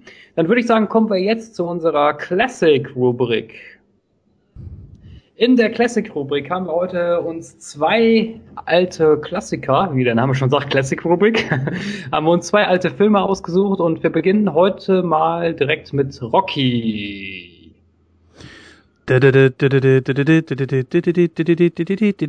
Genau. Das könnt ihr euch ja. jetzt runterladen, rausschneiden oder als Klingelton nehmen. Ich nehme keine Tantiemen. Warum eigentlich nicht? Weil das so schlecht. Warum fangen wir nicht? Fangen wir einfach an, Mann. Ja, ich gebe mal kurz die äh, Einleitung wieder. Und zwar am Neujahrstag 1976 will der amtierende Weltmeister im Schwergewicht Apollo Creed, gespielt von Carl Weathers, einem Amateur aus Philadelphia, äh, die einmalige Chance geben, um seinen Titel anzutreten. Seine Wahl fällt dabei auf Rocky Balboa, welcher sich seinen Lebensunterhalt bis dahin als Geldeintreiber und Boxer in heruntergekommenen Spelunken verdient. Sein gesamtes Leben spielt sich in den armen Viertel Philadelphias ab. Rocky erkennt die Chance, rechnet aber nicht mit einem Sieg. Trotzdem versucht er alles, um sich für den Kampf fit, äh, um, um sich für den Kampf fit zu bekommen und engagiert den Trainer Mickey, gespielt von Borges Meredith, äh, zu dem er jedoch anfangs ein gespanntes Verhältnis hat. Am Abend des Kampfes kommt es für Apollo zu einer handfesten Überraschung. Rocky kämpft wie ein Berserker und hält sich über die gesamte Rundendistanz. Apollo kann am Ende zwar, zwar nach Punkten den Kampf gewinnen, doch das Publikum feiert den Herausforderer. Genauso sieht's aus. Rocky, der wohl erste große Erfolg von Sylvester Stallone. Wer von euch hat den Film wann, wo denn das erste Mal gesehen? Ich habe ihn vor genau drei Stunden das erste Mal gesehen. Verarschst du mich? Ja, habe ich. Das erste, das erste Mal vor drei Stunden. Nee, ich, ich halte mich zurück. Fang, wir wollen immer mit positiven Sachen anfangen, deswegen überlasse ich das Feld erstmal euch. Ja, wie gesagt, ich habe ihn äh, in der Kindheit das erste Mal gesehen ähm, und seitdem tausende Mal wahrscheinlich. Ähm, es ist mein absoluter Lieblingsfilm, ähm, zusammen mit der Hai. Ähm, und es ist einfach die Geschichte, es ist einfach die Art, wie der Film gemacht ist. Es ist ja ein ganz, ganz, ganz kleiner Film. Also eigentlich ähm, gerade mal ein Budget unter eine Million gehabt. Der Film wurde in sieben Wochen abgedreht. Wie gesagt, ein Hauptdarsteller, der bis dahin nie in Erscheinung getreten ist, der das Drehbuch auch noch selbst geschrieben hat, sich die Rolle auf, selbst auf dem Leib geschrieben hat. Ähm, und es ist einfach die, die Geschichte, die Hollywood-Geschichte steht hin. Ähm, ja, wie kann ich das beschreiben? Ja, es ist ja so die Geschichte, die in Amerika gar nicht mal so selten vorkommt. Deswegen vermute ich mal, dass der Film auch so ein Riesenerfolg gewesen ist. Amerikanische Traumgeschichte, ja. Ja, das halt, ähm, also die Amerikaner sind ja bekannt dafür, dass sie Alltagshelden lieben. Deswegen ist ja zum Beispiel auch ein Film wie Der Kaufhauskorb unglaublich erfolgreich gewesen. Äh, kennen wir ja mit Kevin James. Da hat ja keiner mit gerechnet und deswegen kommt ja davon jetzt auch ein zweiter Teil. Und das haben wir ja etliche Male gesehen und ich glaube, dass das. Jetzt machst du aber, jetzt machst du aber einen Schwenker, ey, von Rocky zum Kaufhausdetektiven. Hm. Ja, aber es ist ja wirklich so, dass, dass der amerikanische Traum, wie halt, wie, wie Frank schon gesagt hat, und ein Alltagsheld halt. Rocky beißt sich wirklich überall durch. Er muss wirklich alles tun, um zu überleben. Das, das sieht man ja, dass er als Geldeintreiber da sein, die, sein Dasein fristet und als Gelegenheitsboxer. Und er ist ja wirklich, äh, ich denke mal, Frank, du wirst das bestätigen, er ist ja kein richtiger Boxer, das ist ja mehr ein Schläger im Ring, oder nicht? Amateurboxer ist wahrscheinlich auch noch zu hoch genommen. Er ist einfach niemand. Schläger, genau, wie du es schon richtig gesagt hast. Sein ganzes Leben ist ja ähm, kaputt, sag ich mal. Er, er hat einen, den miesesten Dreckjob, den man da haben kann. Er muss Geld eintreiben und damit er klarkommt, boxt in, absteigen und äh, eigentlich boxt er gar nicht. Er hat Gelegenheitskämpfe. Wie gesagt, aber sein Leben nimmt dann halt diesen Lauf, dass er halt diese, diese Chance bekommt. Und was ganz wichtig ist, denn es geht ja bei Rocky nicht nur um das Boxen, sondern auch um das Leben allgemein. Er findet ja dann auch noch eine Liebe quasi eine Gleichgesinnte, die, die auch nicht gerade mit, mit, mit Glück gesegnet ist, eine Frau, und das spielt alles in zusammen. Deswegen lieben ihn so viele, so viele Menschen. Es ist halt dieses klassische von unten nach oben. Und das ist das, was da auch zu, da, zu der, der dermaligen Zeit, damals so Mitte der 70er, mit dem ganzen Krieg, was da alles da war und so alles, das hat natürlich die Leute dann an, gerade angesprochen, so, weil es ist halt eine Geschichte, die Menschen immer anspricht. In diesem Film auch zu, zu verstehen. Wenn Christopher sagt, er hat ihn erst vor drei Stunden gesehen, dann kann ich natürlich klar, wenn man sich natürlich überhaupt beschäftigt, wie das alles zustande gekommen ist, dann sieht man das alles vielleicht auch ein bisschen anders noch. Ja, da, da sage ich gleich was zu. okay. Ja gut, ich muss auch sagen, ähm, es, es gibt einige Kritiken, die mir als Kind nicht unbedingt aufgefallen sind. Ich sag mal ganz klar, ich habe als erstes Rocky 3 gesehen. So, und deswegen fällt meine Kritik bezüglich Rocky 1 jetzt nicht unbedingt äh, wahrscheinlich so gut aus wie bei dir wahrscheinlich, Frank. Denn wenn man Rocky 3 guckt und danach zum Beispiel sofort Rocky 1, wird man ganz klar einen Tempounterschied merken. In Rocky 3 zum Beispiel ist es ja, dass mehr so dieser äh, Box, diese, Boxgeschichte im Vordergrund steht. Ja. Und das auch, äh, ich sag mal, gegenüber Apollo zum Beispiel, wenn wir jetzt nur einen Film nehmen, es wäre ein bisschen unfair, wenn man sagt, Clubber Lang vergleiche ich jetzt mit äh, Apollo Creed, der wirklich ein, zwei und sogar im dritten Teil noch Möglichkeit hatte, dass dieser Charakter sich entfalten konnte. Vergleiche jetzt einfach mal mit dem ersten Teil, hatte man den Fokus ein bisschen auch mehr auf den Charakter von, von ähm, Klabberlang gelegt und deswegen wäre das ein bisschen unfair und das ist halt so eine Sache, weshalb der Film bei mir ein paar Punktabzüge bekommen wird, aber dazu dann gleich mehr. Was mir natürlich aufgefallen ist, du hast es sehr schön gesagt, man sieht den Alltag von Rocky und in dem Alltag sind verschiedene Charaktere mit eingebaut.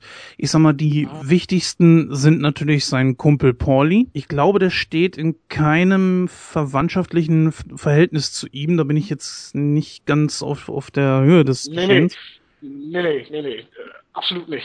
ja, genau. Ist halt sein, sein Kumpel. So.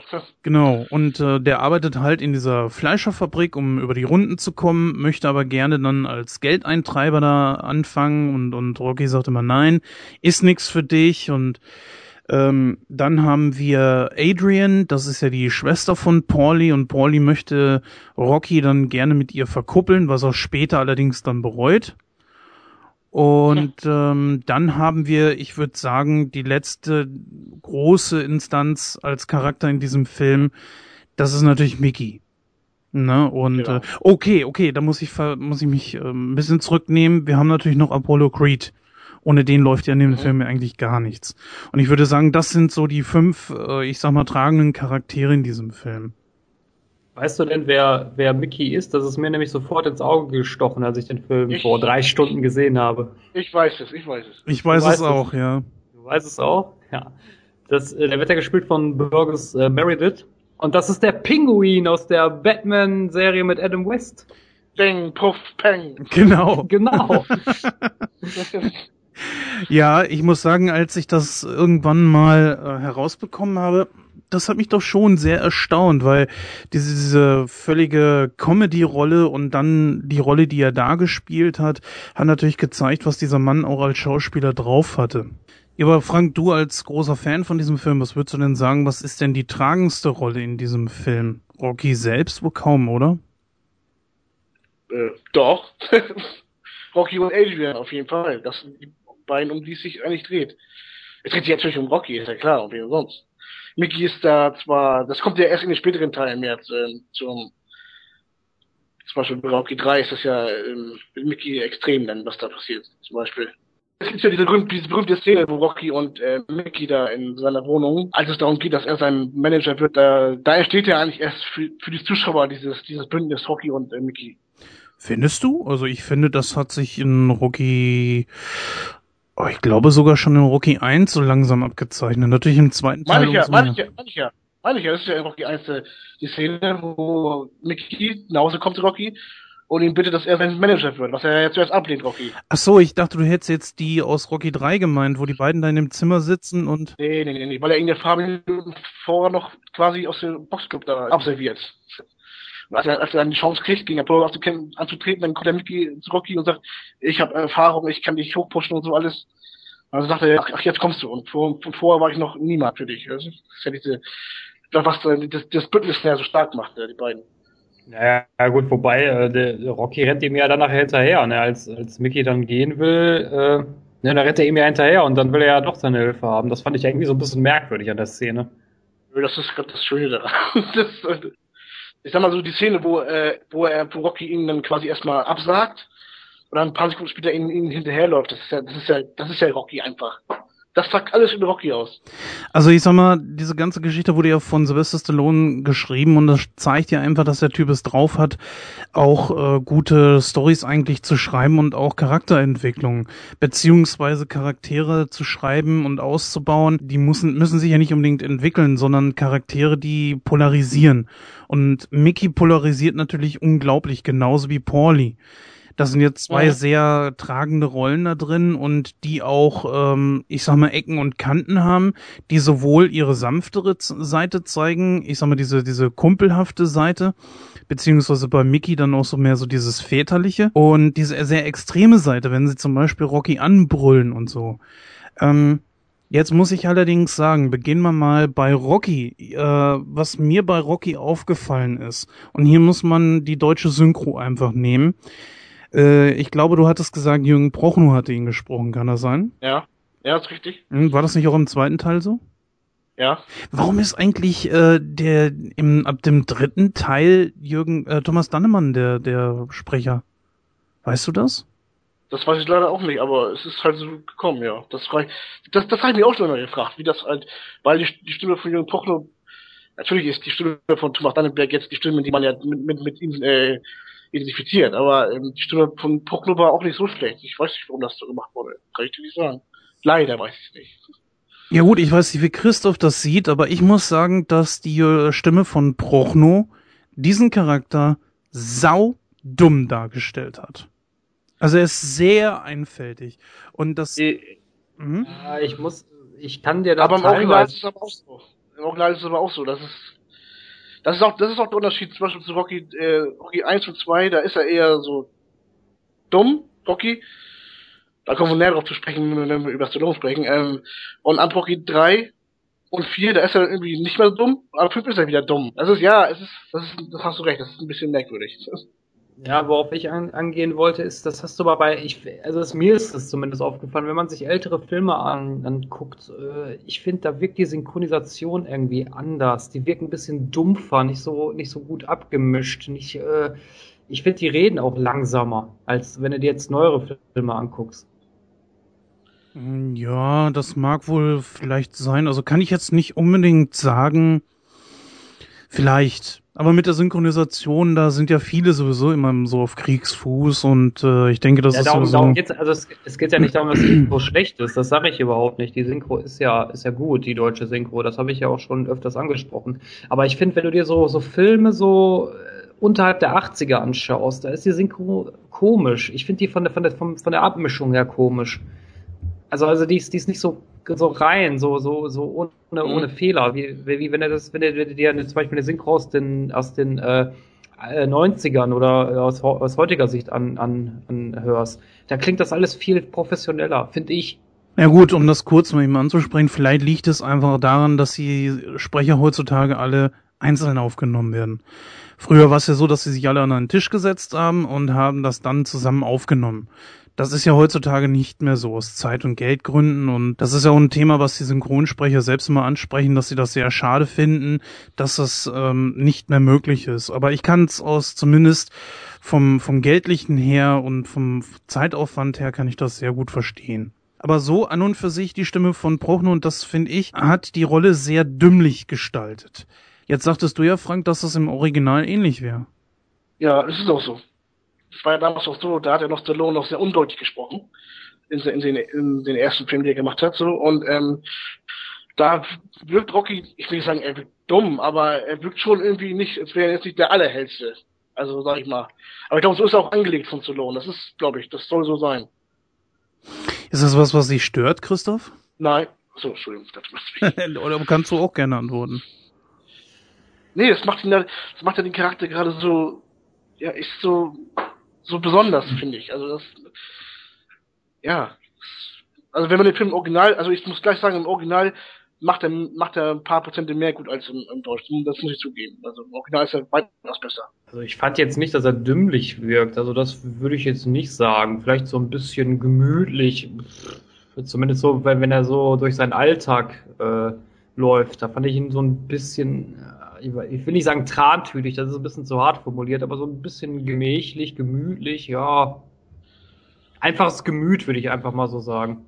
Gut, ähm, dann haben wir natürlich noch verschiedene andere Charaktere. Jetzt hier zum Beispiel auch äh, Adrian. Ich sag mal, das kann man in einem Atemzug, glaube ich, auch mit der Liebschaft zwischen ihm und, äh, und Adrian dann abfrühstücken. Ich fand den Charakter von Adrian so überflüssig. Ich weiß nicht, ey, so ein Mauerblümchen und dann äh, kommt er dahin, führt sie da, äh, ja, wo, wobei die Szene mit ihrem Bruder fand ich richtig geil, wo sie da irgendwie das, das, äh, was, was war das, ein Hähnchen oder eine Pute oder was im Ofen hatte. ja, ja.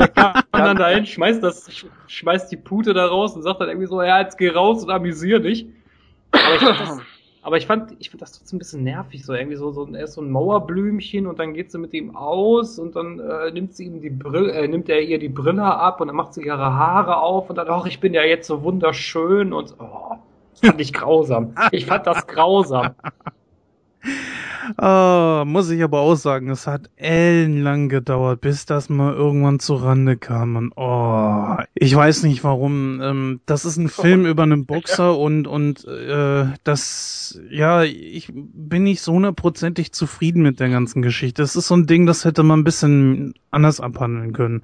Was mir in dem gesamten Film einfach äh, auch zu sehr gefehlt hat, ist, äh, dass Apollo zu wenig in, in den Vordergrund gerückt wurde. Denn darum geht's ja schließlich eigentlich auch. Um den Endkampf, wo die beiden gegeneinander fighten. Und da wird mit zu wenig von Apollo gezeigt. Der Kampf ist die Belohnung am Ende des Films. Es geht um die, um die Geschichte zwischen Rocky und Adrian. Weil man sich durch die Handlung gequält hat oder wie so Belohnung. Ich weiß ja nicht, wie das sieht, aber ich muss mich nicht durch den Film quälen. Also ich, ist, natürlich, vielleicht zu heute ist es vielleicht lahm, aber es ist das Credo des Films kann ich schon nachvollziehen. Das ist ja auch soweit in Ordnung, aber ich, ach, ich weiß nicht. Also ich, vielleicht habe ich da auch einfach nicht den Bezug zu, weil ich den Film nicht als Kind gesehen habe. Aber als ich mir den angeschaut habe, ich weiß nicht, ich fand das so langgezogen, wie so ein Kaugummi. Der läuft da durch die Straßen, erzählt irgendwas von wegen hier, ja, hier sind Motten in meinem, in meinem Schildkrötenfutter und die Vögel sind aus. Die, die Vögel sind aus wie Zuckerwatte. Ah, ich weiß, ja, mag sein, aber ich fand das, ich fand das irgendwie so dumm irgendwie, ich weiß nicht. Also ich sag mal, ich bin da zwischen euch. Ich kann sowohl äh, Christoph verstehen, ich kann aber auch äh, Frank verstehen. Es, ich stelle mir das so vor, dass er versucht hat, einen Strohhalm zu greifen und diese Mauer, die Adrian um, um sich herum aufgebaut hat, einfach zu durchbrechen, zu übersteigen irgendwie. Äh, stellt euch vor, ihr habt eine Kollegin, die ihr abends irgendwo, die ihr toll findet und die trefft ihr abends irgendwo in einer Kneipe und würdet sie gerne ansprechen. So, aber über was sprichst du mit ihr? Übers Wetter? Juckt doch keinen. Also nimmst du irgendwie sowas, was weiß ich, vielleicht aus dem Büro. Und Rocky nimmt in diesem Moment einfach ein Thema, wo er denkt, ja, das haben wir gemeinsam, so klein das nun mal auch ist, und es ist ja wirklich dumm. Wen interessiert das, ob da zu viele Motten drin sind? Kein. Also auch die Fische haben sich nicht beschwert, schien wohl alles in Ordnung zu sein. Aber Rocky muss nun mal irgendwie versuchen, an sie heranzukommen. Man sieht ja zum Beispiel auch im Film, dass Pauli ihm einige Tipps gibt und er versucht sie auch umzusetzen, aber diese Frau ist ja so unannahbar, unantastbar, so ein heftiges Mauerblümchen, dass er äh, irgendwie da drankommen muss und er ist auch sehr unbeholfen dabei. Und ich finde, das finde ich eigentlich schon irgendwie cool. Nur, es ist zu lang ausgearbeitet.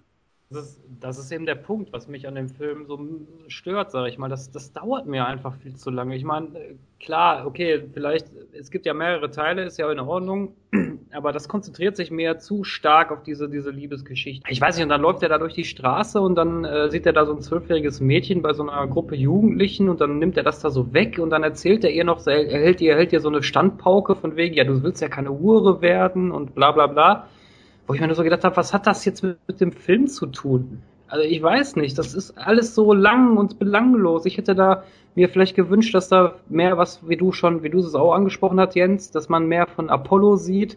Und weiß nicht, interessant ist der Film für mich persönlich nur die letzten zehn Minuten, wo dann auch wirklich der Kampf beginnt. Diese, diese ganzen kleinen Szenen, zum Beispiel das mit dem Mädchen, wo er sie nach Hause bringt und so, das sind alles so Sachen, ähm, wo man, wo er dann wohl zeigen wollte, wie der Charakter ist. Er kümmert sich um Leute, aber er selber ist ja, ist ja selber in, in dieser gleichen Zwickmühle. Und das, das, das sagt er dann selber auch zu sich danach, als sie zu ihm sagt, hier, verpiss dich, du Schlafschwanz. Dann sagt er selber zu sich, ja, warum machst du das überhaupt? Wer bist du denn selber? Das sind alles so diese Charakterfacetten, die er da reingebracht hat. Genauso wie die Szene, wo er selber alleine vorm Spiegel steht und mit sich selber redet. Und sich zu sich selber sagt, das Schildkrötenfutter, was ich gekauft habe. So zu, zu, wenig, zu wenig Fliegen drin und fast nur Motten. Er redet mit sich selber. Und wenn man dann auf die Mimik achtet, wie er die, die Dose wegpackt, da, sieht man richtig in seinem Gesicht, wie unzufrieden er. Das sind alles Sachen, die den Charakter aufbauen. Das ist dann auch das, wo, wo die Leute sich dann in ihn verlieben, in den, in den Charakter. Also ich zumindest. Also das sind die Kleinigkeiten im Film. Man muss dem Film ja zugute halten oder Stallone zugute halten, als er das Ding geschrieben hat, konnte er diesen Erfolg nicht voraussagen. Das konnte keiner. Er hat das. Ding ja geschrieben und hat ja auch gesagt, bevor das Ding gedreht wurde, so, ich spiele die Hauptrolle und sonst keiner. Ansonsten, ansonsten gibt's den Film nicht. Und er konnte diesen Erfolg ja, wie gesagt, nicht äh, vorausahnen und somit also nicht sagen, okay, das, den Rest machen wir jetzt im zweiten Teil. Also musste er ziemlich viel in diesen Film auch so reinpacken. Und deswegen hat er, glaube ich, auch ziemlich viel Charakterentwicklung dort mit reingebracht. Im Grunde genommen ist es ja, was wir heutzutage auch viel bemängeln, dass Charakterentwicklung irgendwo in diesen Filmen einfach fehlt, weil sie zu schnell abgehandelt werden und man eigentlich für sowas eigentlich kaum noch irgendwo Zeit hat. Man darf auch nicht vergessen, der Film ist ja auch schon ziemlich ja. alt, ne? Darf man ja auch nicht vergessen. Also das ist natürlich ein guter Punkt, ähm, dass der Charakter ausgearbeitet wird. Da gebe ich dir recht. Das ist in den heutigen Filmen leider nicht mehr so der Fall, dass, dass man das schnell abfrühstückt. Äh, das mag wohl so sein, aber nichtsdestotrotz zieht sich das meiner Meinung nach ein bisschen zu lang. Ja, das muss ich auch sagen. Man hätte ein bisschen mehr hervorheben können. Zum Beispiel die Entwicklung zwischen Rocky und Mickey. Die fand ich nämlich ehrlich gesagt sehr interessant. Mickey ist so ein Charakter, der interessanter ist als Adrian. Alleine nur aus dem Grund heraus, dass er polarisiert. Zum einen scheint äh, ihm Rocky scheißegal zu sein. Das merkt man ja ganz klar. Und plötzlich eines Tages, wo er merkt so, okay, ich könnte jetzt hier nochmal im Rampenlicht stehen. Ich äh, könnte diesen Jungen hier trainieren. Weiß nicht, ob ihn die Kohle interessiert Charakter, das kann ich mir jetzt nicht vorstellen, weiß ich nicht. Aber dann taucht er plötzlich vor der Tür auf und das wird ja auch thematisiert. Das, das spricht ja Rocky auch an. Auf einmal bist du da. Jetzt, wo, genau. ne, wo bist du gewesen, als ich dich gebraucht habe? Das hätte man mehr herausholen können. Pauli zum Beispiel wurde auch ein bisschen zu sehr in den Vordergrund gedrängt, weil er ist so ein Typ, ja, er polarisiert ein bisschen, aber ach, ich weiß nicht, das hätte man auch nicht gebraucht, weil der Typ ist einfach nicht wichtig. Hm oder sagen wir mal, ja, was, was schon mehrfach von uns angesprochen wurde, dass Apollo eigentlich überhaupt nicht zum Zuge kommt. Wenn ich jetzt mal, wenn ihr mir das gestattet, mal ein klein bisschen auf den zweiten Teil zu gucken, da wird nämlich genau das gemacht. Im zweiten Teil nimmt man genau das, was im ersten fehlt. Nämlich zum Beispiel, also Charakterentwicklung bei Apollo, wo zum Beispiel Apollo da mit seiner Frau diesen Streit hat, sie von oben herab, von dieser, diesem, äh, von der Treppe herunter anschreit und sagt so, meine Kinder werden tyrannisiert oder oder oder beschimpft und so weiter, äh, weil er ja den Kampf nicht wirklich gewonnen hat. Zumindest sagen das die Leute. Und da kommt einfach mal ein bisschen Charakterprofil bei Apollo hinter. Denn eines muss man sagen, und das, das, das ist ja so ein Ding, äh, Burgess Meredith ist ein absolut wahnsinnig geiler Schauspieler. Ich will nicht sagen, dass Talia Shire eine schlechtere Schauspielerin ist, aber ihr, ihr ähm, Charakter hat eigentlich wenig hergegeben. Das, das ist so ein Ding und der verändert sich ja auch kaum wenig. Und Carl Weathers, hallo? Der Mann hat, das ist ein absolut genialer schwarzer Schauspieler, der leider nur wenig zeigen durfte. Außer dass er einen wirklich guten Buddy hatte und als, äh, doch zum Schluss beim Kampf. Da konnte er wirklich zeigen, was er drauf hat als Schauspieler. Aber das war ein bisschen wenig. Ja. Mm ja, erzähl, erzähl, erzähl. Wir wollen hören. Die Frage ist, die Frage ist, was, was hätte denn Apollo noch die, die Film jetzt noch geben können? Das ist ja die Frage. In Teil 2 verstehe ich das. Natürlich, weil er, er hat den Kampf zwar gewonnen, den ersten, aber nicht eindeutig. Die Leute haben gesagt, er hat eigentlich verloren. Da verstehe ich das natürlich, dass er natürlich da mehr im Film auftaucht und dass er dann den Rückkampf will und so. Das, das verstehe ich alles. Wunderbar. Das passt hier auch wunderbar. Was hätte er denn den ersten Teil denn, denn noch mehr geben können? Das, das ist jetzt die Frage. Ähm, die Sache ist einfach die, dass bestimmte Situationen äh, man hätte weglassen können oder ergänzen können. Ich sag mal, wie geht, äh, wie lange geht jetzt äh, Rocky selbst? Ich glaube so um die 80 Minuten oder so. Nee, länger. Ich guck grad mal. Ähm, Rocky geht 114 Minuten, also fast zwei Stunden. Und in diesen zwei Stunden hätte man mal ein bisschen weniger Adrian Rocky zeigen können, wie er sie zum Beispiel in seiner Wohnung anmacht. Weiß ich nicht. Ich meine, sie geht und will gehen, wird aufgehalten. Brauchte man das unbedingt? Oder was man, glaube ich, sich auch äh, teilweise oder vielleicht ganz hätte schenken können, wäre diese Geschichte da auf der Eisbahn gewesen. Deswegen würde ich sagen, hätte man da ich glaube, es ist eigentlich auch egal gewesen, ob jetzt Zeit oder nicht Zeit gewesen, weil ähm, die Schauspieler sind ja da gewesen. Und hätte man da einfach versucht, ein bisschen was, was reinzupacken. Aber gut, okay, ähm, es gibt noch mehrere Teile. Apollo hat ja eine Entwicklung und, und ähm, ja, genau. Ja, deswegen kann man das einigermaßen verschmerzen. Die Frage ist, guck mal, die Frage ist auch, Apollo, was hätte er denn jetzt zum Beispiel, so, man sieht, wie Rocky trainiert. So, hätte man jetzt gezeigt, wie Apollo trainiert, wäre wäre eine Möglichkeit gewesen. So. Nun ist aber ganz klar deutlich im Anfang des Films, wo Apollo sich ja den Boxer aus dem Buch raussucht, äh, auch bin merkwürdig, ähm, aber ähm, ähm, sagt er ja, den schaffe ich in der dritten. So. Das gehört ja auch mit zu dem Film dazu, dass er den Kampf ja gar nicht ernst nimmt und dann wirklich merkt erst im Kampf, dass was, was hier los ist, dass, dass er wirklich alles geben muss. Hätte er trainiert wie so ein Wahnsinniger und die hätten das gezeigt, dann wäre vielleicht, das, wäre vielleicht dieses Momentum im Film etwas äh, kaputt gegangen vielleicht. Ich finde aber schon, dass man gesehen hat, dass er den, dass er Rocky nicht ernst nimmt. Das hat man ja, Ja, auch. meine ich ja, das gehört, ja- das gehört ja dazu. Und, und, und hätte man jetzt gezeigt, wie er jetzt, wie Apollo jetzt wie ein Wahnsinniger trainiert, dann wäre ja dieses äh, Thema schon weg gewesen. Dass er, den, dass er den Kampf ja dann doch ernst nimmt. Aber hat er ja nicht gemacht. Wie fandet ihr denn generell jetzt hier Carl Weathers als Gegner? Den hat ja Stallone damals ganz bewusst ausgewählt. Es ist, der spielt so ein bisschen so diese Muhammad Ali-Rolle, dieses, ähm, so dieses, dieses Übershow machen, so. Das ist ja typisch Muhammad Ali zu der Zeit gewesen. War das sogar nicht, ich habe ja den ersten Teil vor etwas längerem noch gesehen, war das nicht so, dass er auch im ersten Teil bereits mit diesem Zylinderhut und, und, und diesem, diesem, Genau. Diesem, diesem Amerika-Quatsch da reingekommen ist? Ja, ja, ja, das war, ist es ja am Anfang. Da kommt er ja als George Washington rein, mit Perücke und all sowas und ja. Ah, ja, genau, genau. und, und, und wirft Geld in die Menge und all, es ist eine Riesenshow. Eigentlich. Der Kampf, der Kampf ist für ihn, er muss ja auch sagen, der Kampf ist ja eigentlich gestanden, weil, die, weil sich ja jemand anders verletzt hat. Und sie mussten jetzt äh, Ersatz finden. Und diverse andere, äh, bessere Gegner konnten wohl nicht oder wollten nicht. Und äh, ist ihm ja die Idee gekommen, Apollo, das, er hat den, den Film ja in dem Sinne getragen, ihm ist ja die, die Idee gekommen, einen, No- einen niemanden eine Chance zu geben. Am Jahrestag äh, des, des Landes. So. Und da kommt ja alles erst ins Rollen. Mit den, dann, dann ist Rocky auch noch gerade ein Italiener in dem Sinne und alles und so, das passt ja alles denn. Was ich mich da immer gefragt habe, äh, bei dem Boxkampf später, haben die eigentlich wirklich gegeneinander geboxt? Immer nominiert für einen Oscar, für einen Oscar, da haben wir auch nicht vergessen. Ne? Ja, das, deshalb ja. Das, äh, deshalb sage ich ja, dass mich das ein bisschen wundert, weil das wirklich sehr echt aussah. Also kleinen Moment, ich muss das jetzt mal einmal, das muss ich auch mal in die Bresche sprengen. Also Sylvester Stallone ist ein Schauspieler. Also und ähm, er hat davor auch Filme gemacht für Rocky. Nur leider waren die nicht erfolgreich. Das, das ist das Problem gewesen. Und er hat dann selbst gemerkt, äh, ich, es, ich, es klappt irgendwie nicht, ich komme irgendwie nicht auf den Markt hier ran in Hollywood. Dann hat er angefangen, Geschichten zu schreiben.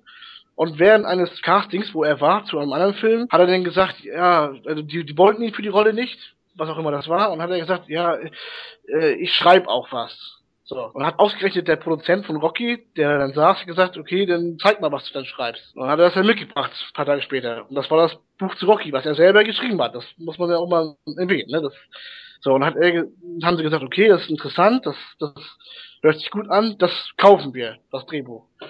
Und da hat Stallone gesagt, äh, ja, ich bin zwar pleite, völlig pleite, ich lebe in einer zwei, äh, drei Quadratzimmerwohnung, egal, aber äh, ich möchte gerne die Rolle spielen. Und er war ja völlig unbekannt. Und da haben sie zu ihm gesagt, nee, du, wir nehmen das Buch, das kaufen wir dir gerne ab, für 10.000 Dollar, und dann machen wir das schon. Und dann hat er gesagt, nee, das ist mein Film, ich habe das geschrieben, ich möchte das spielen. Dann ging es hin und her, haben sie ihn geboten. 100.000 Dollar. Und wie gesagt, er war pleite. Er hatte keinen Cent. 120.000 Dollar. 150.000 Dollar für das Drehbuch. Und dass er die Rolle nicht spielt, sondern die wollten nur das, das Buch kaufen. Die Rolle sollte eigentlich Robert Redford spielen und noch ein paar andere Leute. So. Ähm, und er hat er immer gesagt, nein, ich mache es nicht. Ich, weil er hat selber gemerkt, das kann, also er, natürlich wusste ich, dass es so ein Hit würde, aber wenn er das jetzt ablehnt, wenn er das jetzt verkauft und der Film wird ein Erfolg, hat er gesagt, dann bringt er sich um. Gesagt, das ähm, und dann haben sie ihm 200.000 Dollar geboten. Und dann wäre er beinahe eingeknickt. Und hat er gesagt, nee, ich möchte die Rolle spielen. Dann haben sie sich darauf geeinigt. Die haben das Buch von ihm äh, bekommen und er hat dafür die Hauptrolle gekriegt in dem Film. Und 600 Dollar die Woche. Und 10% am Gewinn des Films. Das war ja sein, sein, sein Glück. Ja, und hat er die, die Rolle gespielt. Der Rest ist dann Filmgeschichte, ne? ja, muss überlegen, der Film war immerhin für neun Oscars nominiert. Das darf man auch nicht vergessen, ne? Also das ist jetzt keine, keine Pfeife, über die wir hier reden, ne? Das, Neun Oscars, wow. der wurde ja als bester Film ausgezeichnet mit Oscar. Und Stallone war am, am selben Abend für zwei Oscars nominiert. Bester Schauspieler und fürs Drehbuch. Dann entschuldige ich da mein, mein Nichtwissen, weil ich hatte Asche über mein Haupt. Ich habe immer gedacht, Sylvester Stallone wäre auch sowas wie ein Wrestler oder sowas gewesen früher. Nee. Nee, also überhaupt nicht. Obwohl er ja mal so eine Art Film gedreht hat, ne? Ja, also wie gesagt, der Film war für neun Oscars nominiert, hat drei am Ende gewonnen.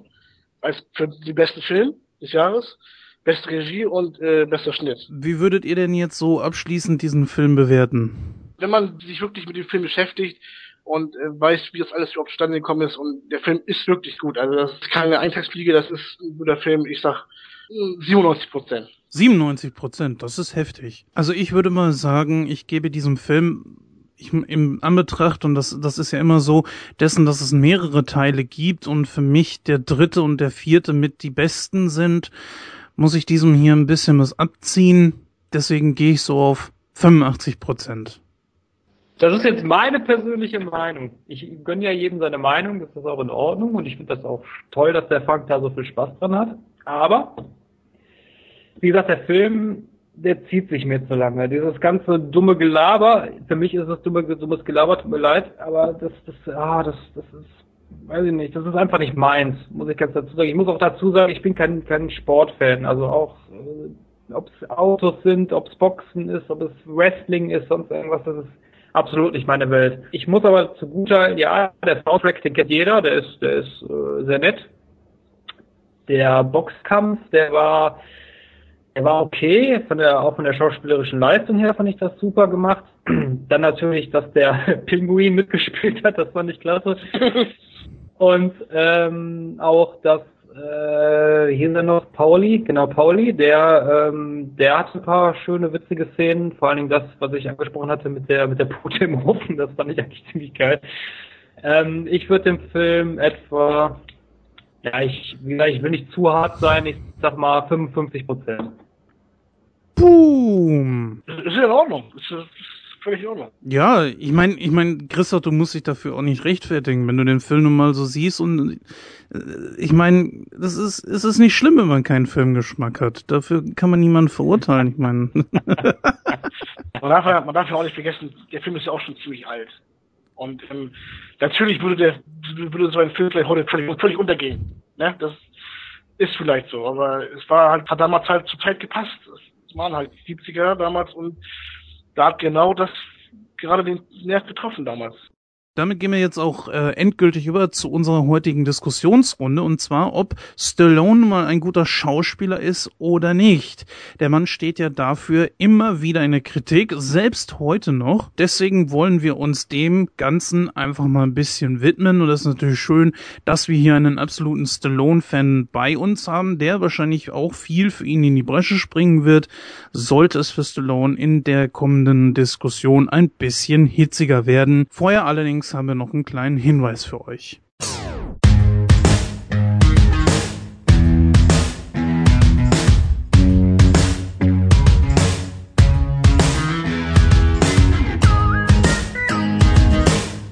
Es gibt wieder etwas zu gewinnen.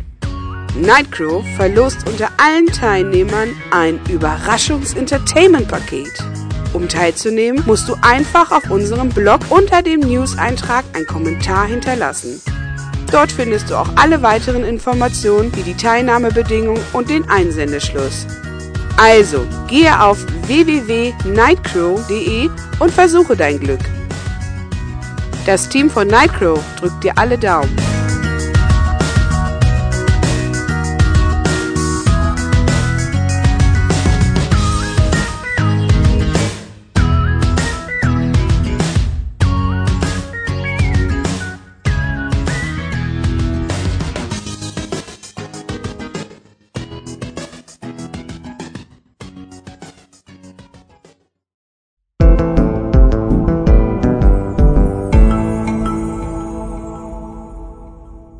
So, da sind wir also wieder zurück aus dieser kleinen Pause. Und äh, jetzt wollen wir uns dem bereits schon angekündigten Thema widmen. Ist Stallone nun ein guter Schauspieler oder ist es halt eben nicht? Laut eigener Biografie ist er zwar mal ähm, ja mit dem Schauspiel in der Schule in Berührung gekommen, hat sich dort als Amateurschauspieler versucht, hat aber nie Schauspiel studiert, ist also vom Berufswegen her kein Schauspieler an sich. Frank, das ist natürlich jetzt die große Sache. Mm, er steht oft in der Kritik und äh, wenn du sowas hörst wie, er ist kein guter Schauspieler, er, er kriegt dieses nicht hin, er kriegt das nicht hin, äh, würdest du sagen, er ist ein unterschätzter äh, Schauspieler beziehungsweise auch Autor? Oder würdest du sagen, hey, das äh, hat alles, das, da seid ihr auf dem Holzweg, der Typ ist einfach super. Denn mal allein, ähm, kurz vorweg gesagt, äh, was jetzt meine Frage mit dem Autoren zu tun hat, darf man ja nicht sagen, äh, darf man ja nicht vergessen, mit Rocky hat er ja unglaublichen Erfolg gehabt, ist allerdings so mit sowas wie Stayin' Alive auch bitterbös aufs Maul geflogen. Da hast du recht. Mal gleich ab zu sagen, er ist natürlich jetzt kein Schauspieler wie Robert De Niro oder so zum Beispiel. Das ist ganz klar. Wie gesagt, als, als Autor, er hat natürlich sich, ich meine, wie oft gibt es sowas, dass jemand sich selber die, eine Rolle auf, auf dem Leib schreibt. So damit er noch den Erfolg hat. Ähm, er hat natürlich mit Rocky den, den riesen, riesen Erfolg gehabt, das ist ja so. Dann hat er versucht, das natürlich gleich weiterzumachen und hat dann zwei Filme gemacht, die von der schauspielerischen Leistung zu seinen, zu seinen besseren Filmen zählen. Aber es hat halt nicht so funktioniert wie wie, wie bei Rocky zum Beispiel mehr funktioniert. Da fing das Dilemma eigentlich schon an. Dann hat er nämlich dann auf Kampf versucht, Erfolg zu haben, hat dann angefangen mit den, mit den Fortsetzungen. Wahnsinn. Und das hat, hat ihn ja gekillt am Ende, weil er ja das war ja immer das, was die Leute immer äh, an ihm gemeckert haben, die ganzen Fortsetzungen. Und dass er meistens Drehbücher von Filmen umgeschrieben hat, die man anders geschrieben hat, aber äh, meistens. Kein guter Schauspieler hin oder her. Ich meine, es gibt sicherlich nicht viele Schauspieler, die so viel Erfolg hatten, so wie er. Das ist, ist es einfach so. Es ist, ich meine, in den 80er war er nun mal der Mann. Leider hat ihn das auch äh, kaputt gemacht, die 80er. Das war halt dieses dieses Jahrzehnt der übertriebenen Actionfilme und das hat ihn dann leider gekillt. Das konnte er nie wieder auffangen. Er hat ja versucht mit Komödien dann in den 90ern und ähm, aber es hat dann auch nicht mehr hingehauen. Ähm, er ist ein guter Schauspieler, aber er hat auch viele Fehler gemacht in seiner Karriere. Das muss man auch sagen. Ja gut, fangen wir mal mit äh, einigen an. es war eines äh, Sonntags morgens, glaube ich, oder äh, samstags nachts, ich kann mich nicht mehr genau dran erinnern, als der kleine Jensi dann mal, ich mh, könnte schwören, das war auf RTL geschaltet hat und dann lief tatsächlich ein Film mit Sylvester Stallone in Hauptrolle. Und ich kann euch die Handlung nicht sagen. Ich habe auch mitten reingeseppt und es war so ein bisschen, auch glaube ich, ging um einen erfolglosen Boxer oder so. Ich, ich, ich bin mir nicht genau sicher. Auf jeden Fall war es ein Softporno. Und ich dachte erst so, Mensch, verdammt, ist der das oder ist der das nicht? Und wie ich dann Jahre später ja äh, rausgefunden habe, war er es auch definitiv. Was sagt ihr denn beide dazu, dass er damals diese Sachen da gemacht hat mit, ich glaube, das war auch ein einmaliger Ausrutscher oder so, weil er kein Geld mehr hatte. Aber was sagt ihr denn dazu? Das war wohl eher so nach dem Motto, ich war jung und brauchte das Geld, oder? ja.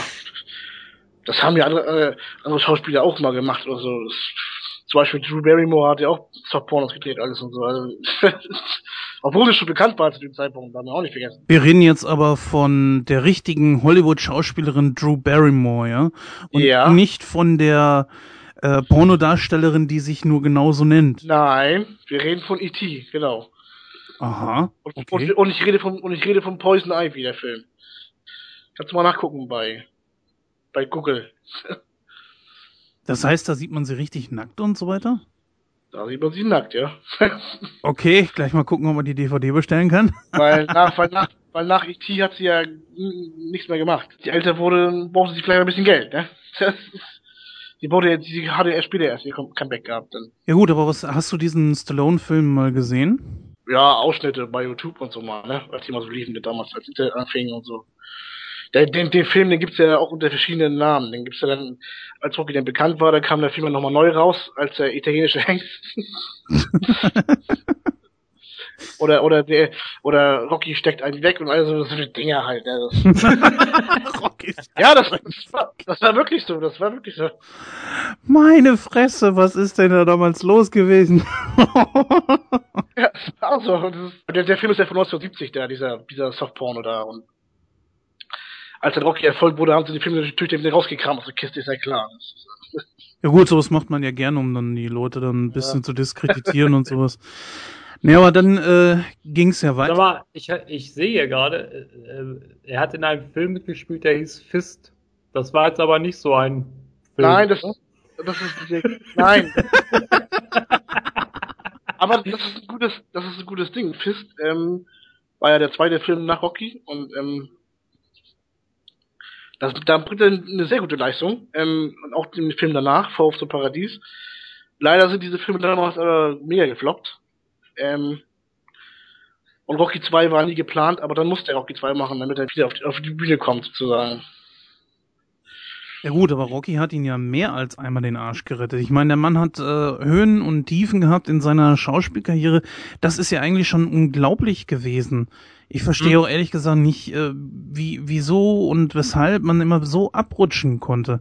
Ich habe das damals mal so gehört, dass er äh, Brigitte Nielsen kennengelernt hat. Er schwelgte da im Erfolg und äh, hat auch immer mehr an, an Körpermasse zugelegt im Sinne von Muskeln und so und wurde auch immer arroganter. Dann wäre es wohl mit Drogen irgendwie auch noch gewesen.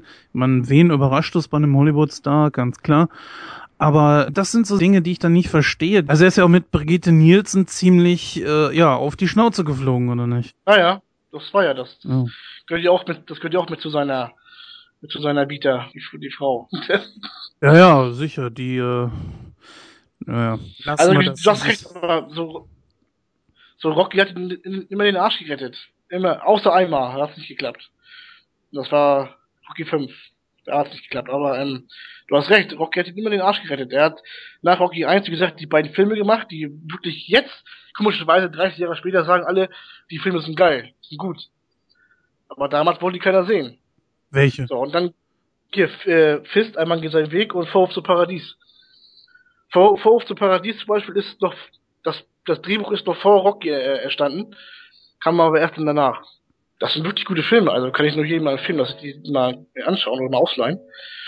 Haben aber nicht gezündet im Publikum. Das war das Problem. Und dann musste er Rocky 2 machen, weil das war ja ein Hit für ihn. Das war ja klar, das war ja, das wusste er. Wenn, er Rocky 2 macht, dann, das gucken sich auf jeden Fall Leute an, das, nach dem ersten Teil, ne? so, und dann hat er nach Rocky 2 wieder ähm, Filme gemacht, die wieder nicht so angekommen sind und dann musste er die 3 machen. Und da fing es ja auch mit dem Körper an und so alles. Denn ab Rocky 3 hat er auch, auch extrem dann mit dem Körper gearbeitet, alles und so. Und dann fing er diese ganze 80er, übertriebene 80er-Sache an mit ihm. Ich habe, glaube ich, keinen einzigen Stallone-Film gesehen. Ich, ich gucke gerade ja durch die Liste, aber ich habe, glaube ich, habe keinen einzigen Stallone-Film gesehen. Gar keinen? Also das ist ja. Also was, um auf dieses Kernthema zurückzukommen, ob er jetzt ein guter Schauspieler ist oder nicht, muss ich sagen, Rocky hat äh, mich ziemlich überzeugt. Und was mir damals ziemlich nahe gegangen ist, war Over the Top so auch mhm. schon irgendwo ein Actionfilm und klar, diese Geschichte vom wegen ähm, ähm, Armdrücken und so weiter erinnerte natürlich auch wieder ein bisschen an Rocky, aber aber ich finde, da hat er eine, eine extrem gute schauspielerische Leistung gezeigt und aufgrund dieser äh, Gesichtslähmung, die ja entstanden ist, äh, weil er damals, glaube ich, äh, mit einer Zange bei der Geburt geholt werden musste, Genau, ja. Ja, finde ich, hat er so ein von Natur aus ein sehr trauriges Gesicht und kann genau solche Rollen halt eben spielen. Genau, wie zum Beispiel dann später auch ähm, bei Lock Up zum Beispiel, den Knastfilm da, den, den, den, den kennst du aber jetzt, ne? Den kenne ich und finde ich ist einer der absolut besten Filme, die er je gemacht hat. Ja, ja. Das ist ja auch wieder so typischer, ne, so Film, wo er dann gepusht, also quasi runtergehauen wird und dann also so wie Rambo quasi sozusagen. Ja, der Underdog halt, ne? Ja, genau, ja, das hat, das war ja das, was ihn, was er auch so, was ihn ja auch so stark gemacht hat immer in den Rollen. Er konnte das halt spielen, dieses ähm, von Underdog zum jemand, der aufsteht. Das, das ist sein Ding wohl. Das, das hat auch viel mit seinem Videos mit seinem, mit seinem Gesicht zu tun. Er hat halt diesen, diesen Ausdruck auch dann dafür. Und das ist dann halt sein, sein Ding gewesen immer. Vom kleinen Mann nach oben.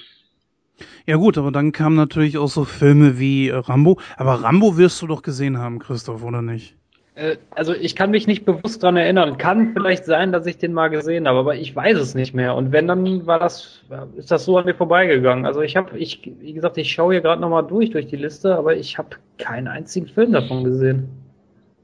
Da hast du wirklich einiges verpasst.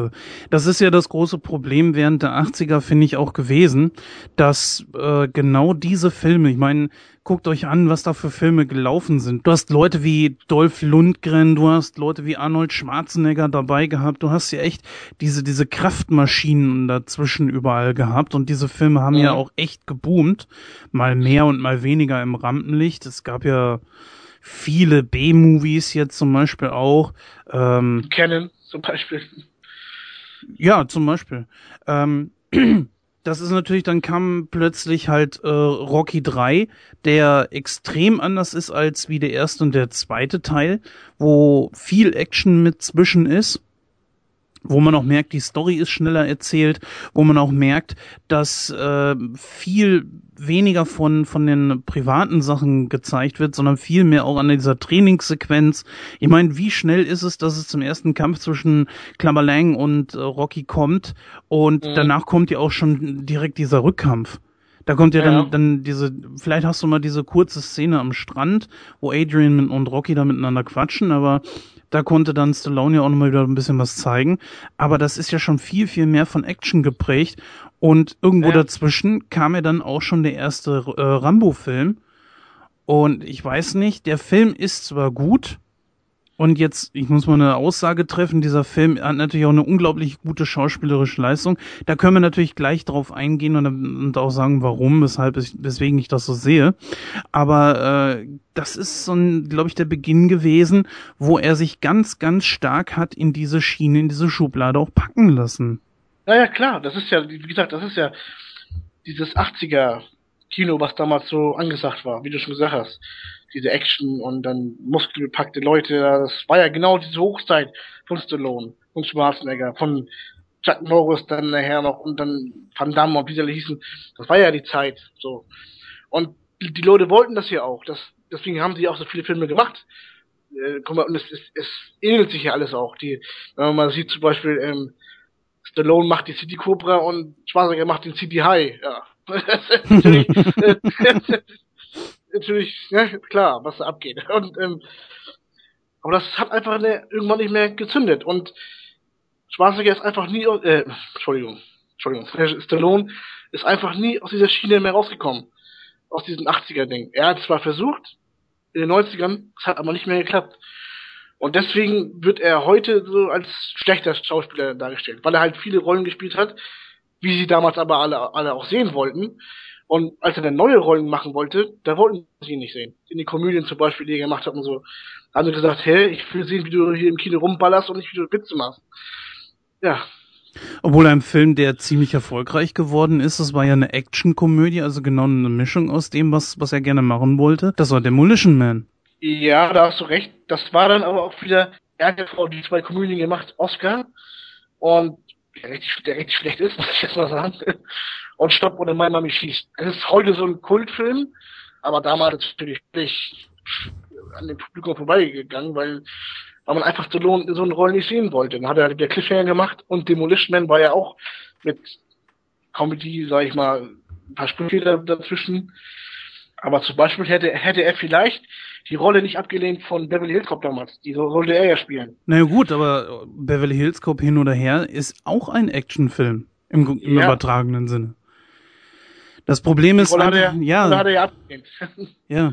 Aber gut, ich meine, wenn er, das Problem ist ja einfach, wenn er als Schauspieler gefordert werden will, irgendwann, ich, es ist, es ist nur einfach mal so, irgendwann hast du deine Sparte gefunden und warum dann nicht versuchen, dort auch weiterhin Geld zu machen? Ich meine, du kannst ja auch zwischen einem Kassenerfolg und dem nächsten Kassenerfolg kannst ja irgendwie was kleineres machen, so eine Direct-DVD-Geschichte oder so, was dann keinen stört und vielleicht hat es ja sogar Erfolg, dass man da irgendwie was anknüpfen kann, was aber nicht ins Gewicht fällt, wenn es nicht mal der große Erfolg ist.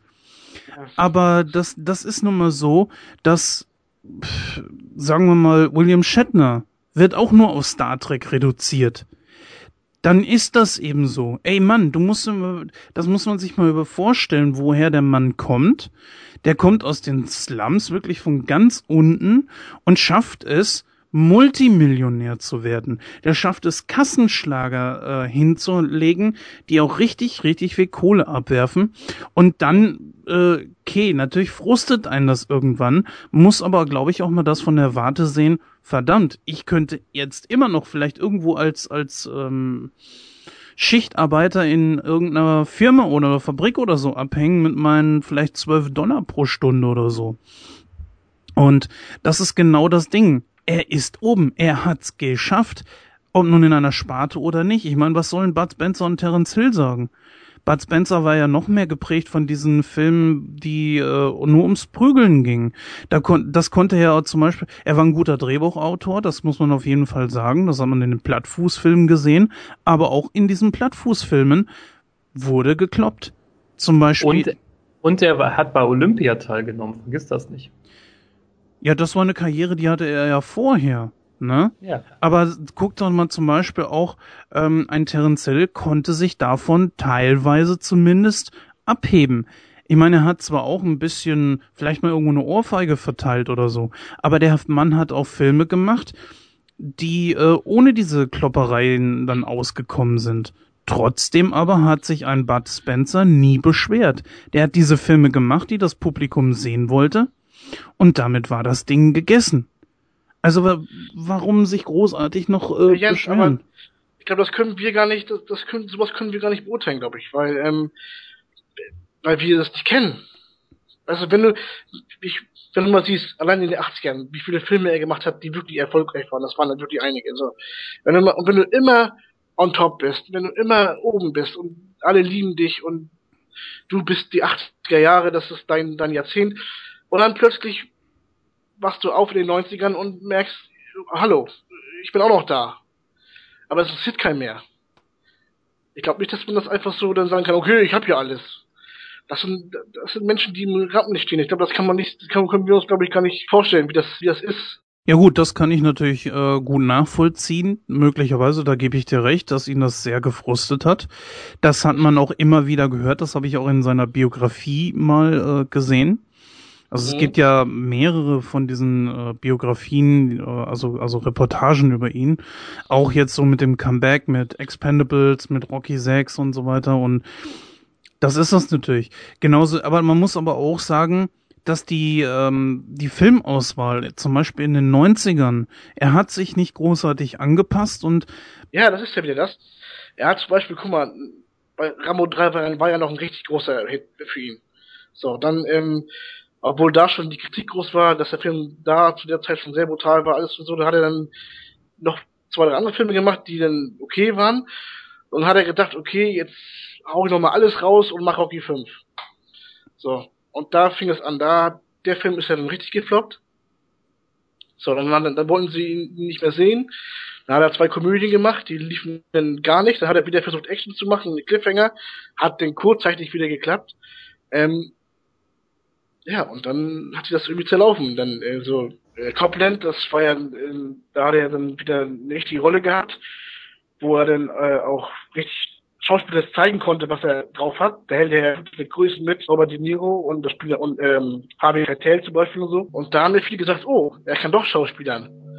Plötzlich, nach 20, 25 Jahren oder so. Ähm, hat aber, hat aber auch nichts rausgerissen am Ende, weil er selber damit nicht zufrieden war, weil er einfach, er sagt, er kann einfach nur Action. Hat er ja dann eingesehen später. Und dann kamen die 2000er Jahre. Dann, und dann hat er gesagt, okay, jetzt, jetzt gehe ich nochmal alles und dann hau ich nochmal Rocky raus. Und das hat ihn ja dann jetzt endgültig gerettet. Seitdem ist er wieder richtig im Geschäft. weil er sich auf das besinnt hat, was er halt eben wirklich kann. Ich sag mal, Genau. wenn man das mal sieht, wie man auf so eine Schwachsinnsidee kommt, nach dem erfolgreichsten Rocky-Teil einen Rocky rauszubringen, er hat ja ganz klar versucht, mit Rocky 5 wieder an den ersten anzuknüpfen. Genau. Er hat wieder Ja. Rocky auf die Straße gebracht und so weiter. Aber ähm, das ist ein Rückschritt gewesen. Die Leute wollten diesen Schmuh nicht sehen. Und Mhm, ja. Anbei übrigens, dich als großen Rocky-Fan muss ich jetzt einfach mal fragen. Rocky 5 auf Rocky 6 ist doch ein riesengroßer Logikfehler, oder nicht? Denn Anfang, also im vierten Teil kämpft er gegen Ivan Drago.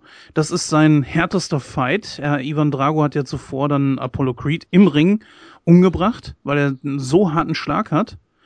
Und äh, Rocky hat dann ja auch richtig, richtig fett hat einstecken müssen. Im fünften Teil, also Anfang des fünften Teils, heißt es dann, äh, man, das ist eine direkte Fortsetzung, äh, eine direkte Fortsetzung vom vierten Teil, wo Rocky dann in der Kabine sitzt, die Hände zittern und er wird ja dann später untersucht und es heißt, äh, steigst du noch mal in den Ring, kann es passieren, wenn du eins auf die Mütze kriegst, dass du für immer im Mhm. Rollstuhl landest. Naja. Deswegen fightet er ja nicht gegen. deswegen fightet er ja nicht gegen Tommy Gunn. Und im Genau. sechsten Teil allerdings steigt Rocky wieder in den Ring und es wird nie wieder was über diese Krankheit gesagt. Ist das richtig oder sehe ich das falsch? Das ist richtig. Hat er da Das mal. wird dann mit der, es wird ja mit der Szene ausgemerzt quasi, wo er doch äh, die Li- Lizenz beantragt und die da im Komitee zu ihm sagen, sie haben die äh, ärztlichen Untersuchungen alle bestanden. ja. ja. Eigentlich, äh, äh, natürlich, natürlich ist es Blödsinn, aber Stallone sagt ja auch selber immer, Rocky 5 hat es ja gar nicht gegeben. das sagt er selber immer. Ja, gut, okay, ist natürlich so eine Sache, ähm, du kannst ihn ja nicht, nicht wegdrehen, das, das geht ja nicht.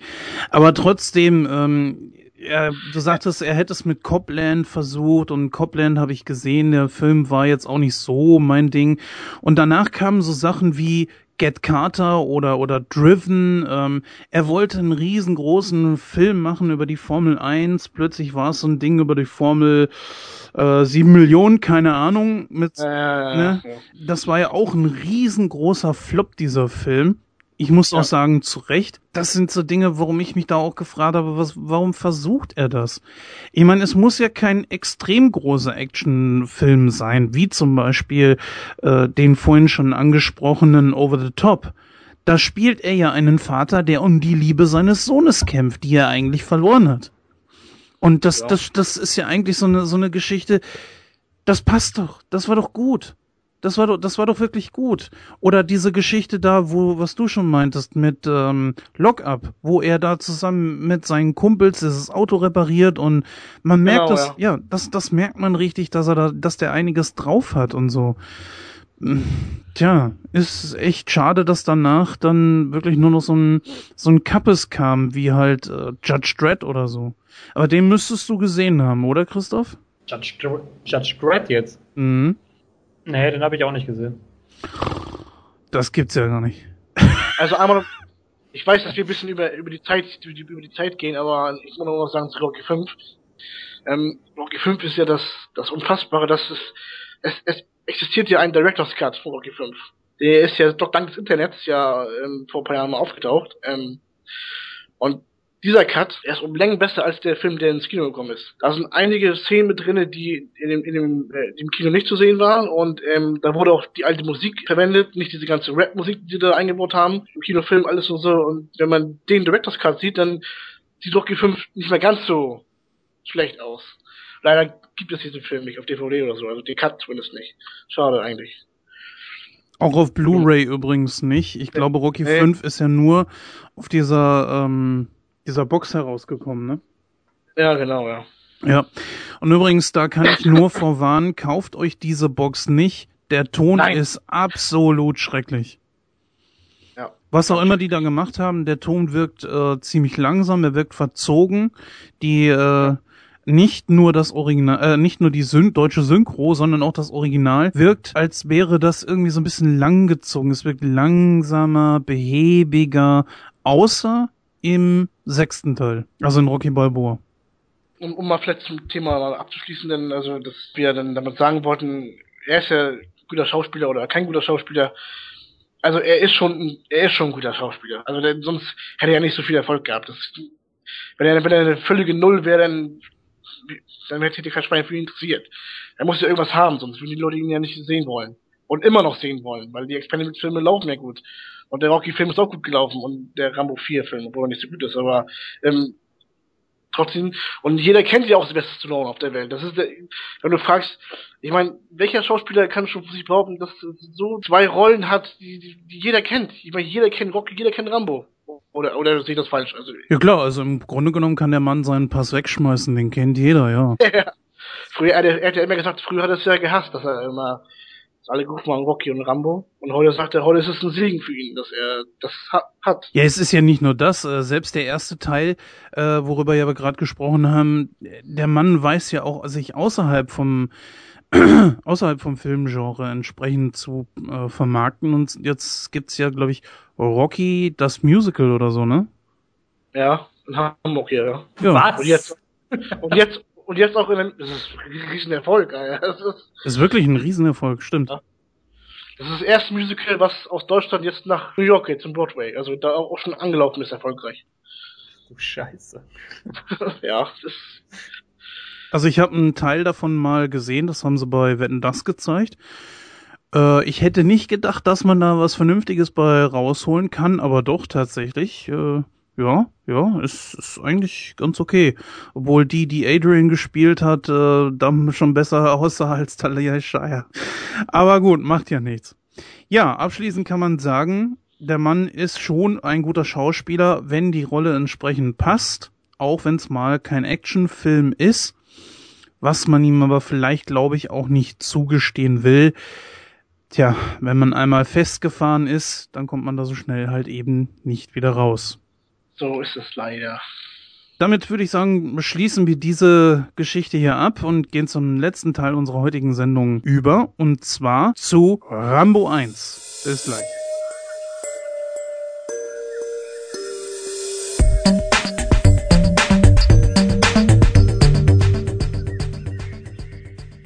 So, dann herzlich willkommen zu unserem zweiten Classic Review für den heutigen Abend und da widmen wir uns Rambo, den ersten Teil.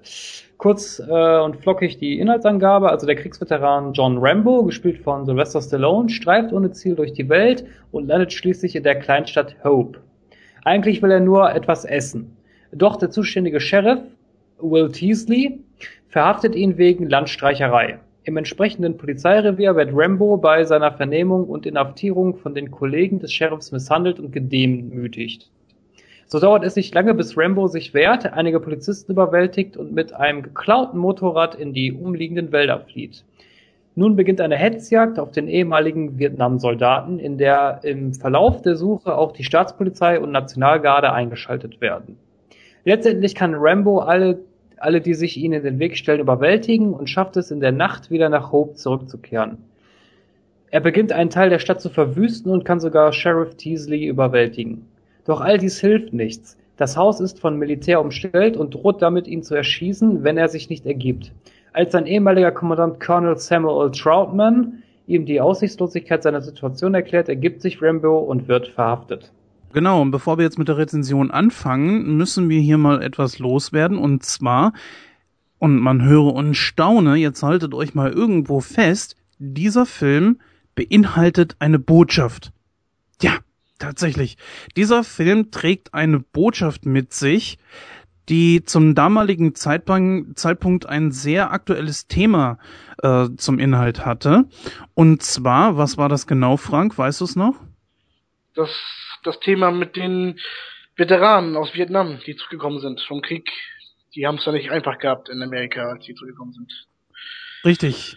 Das äh, muss man sich also so vorstellen. Man wird, äh, sagen wir mal, ich wäre jetzt, ähm, würde in, würde von meinem Land aus, würde ich den Befehl kriegen, geh in den Krieg. Das haben diese Leute ja damals gemacht haben mhm. also Befehlen gehorcht, sind dann dort rübergegangen in den Vietnamkrieg und die meisten Zurückgekommenen haben dann in dem Moment, wo sie aus dem Flugzeug gestiegen sind, zum Beispiel, das sind so Szenen, die kann man auch auf YouTube zum Beispiel mal nachgucken, äh, wurden, es wurde gegen die protestiert. Zum Beispiel als Babymörder, Vergewaltiger und, und, und Mörder im Allgemeinen und so weiter.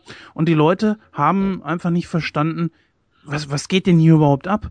Die haben Befehle gehor Befehlen gehorcht, haben für ihr Land gekämpft. Nicht, dass ich das jetzt alles verherrlichen will, das ist, ist natürlich klar.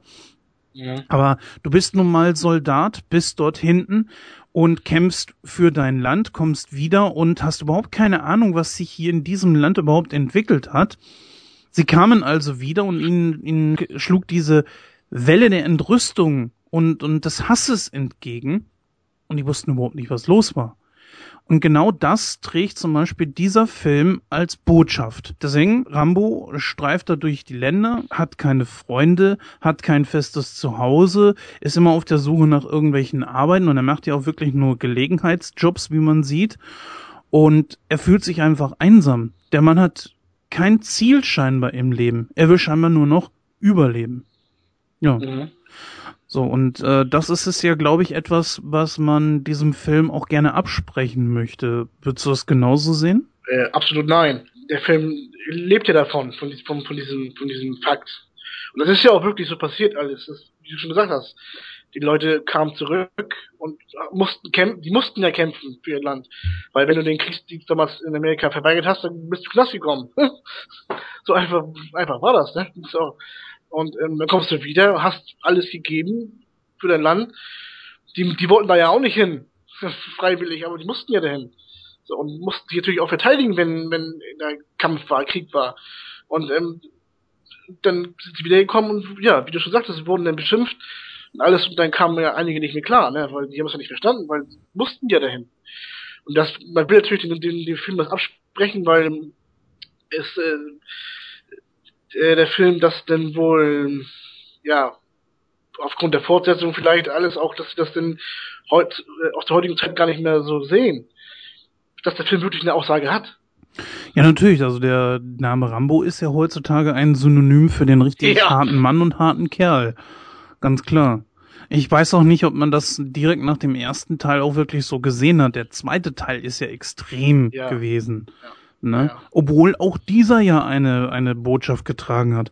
Genauso wie der dritte Teil.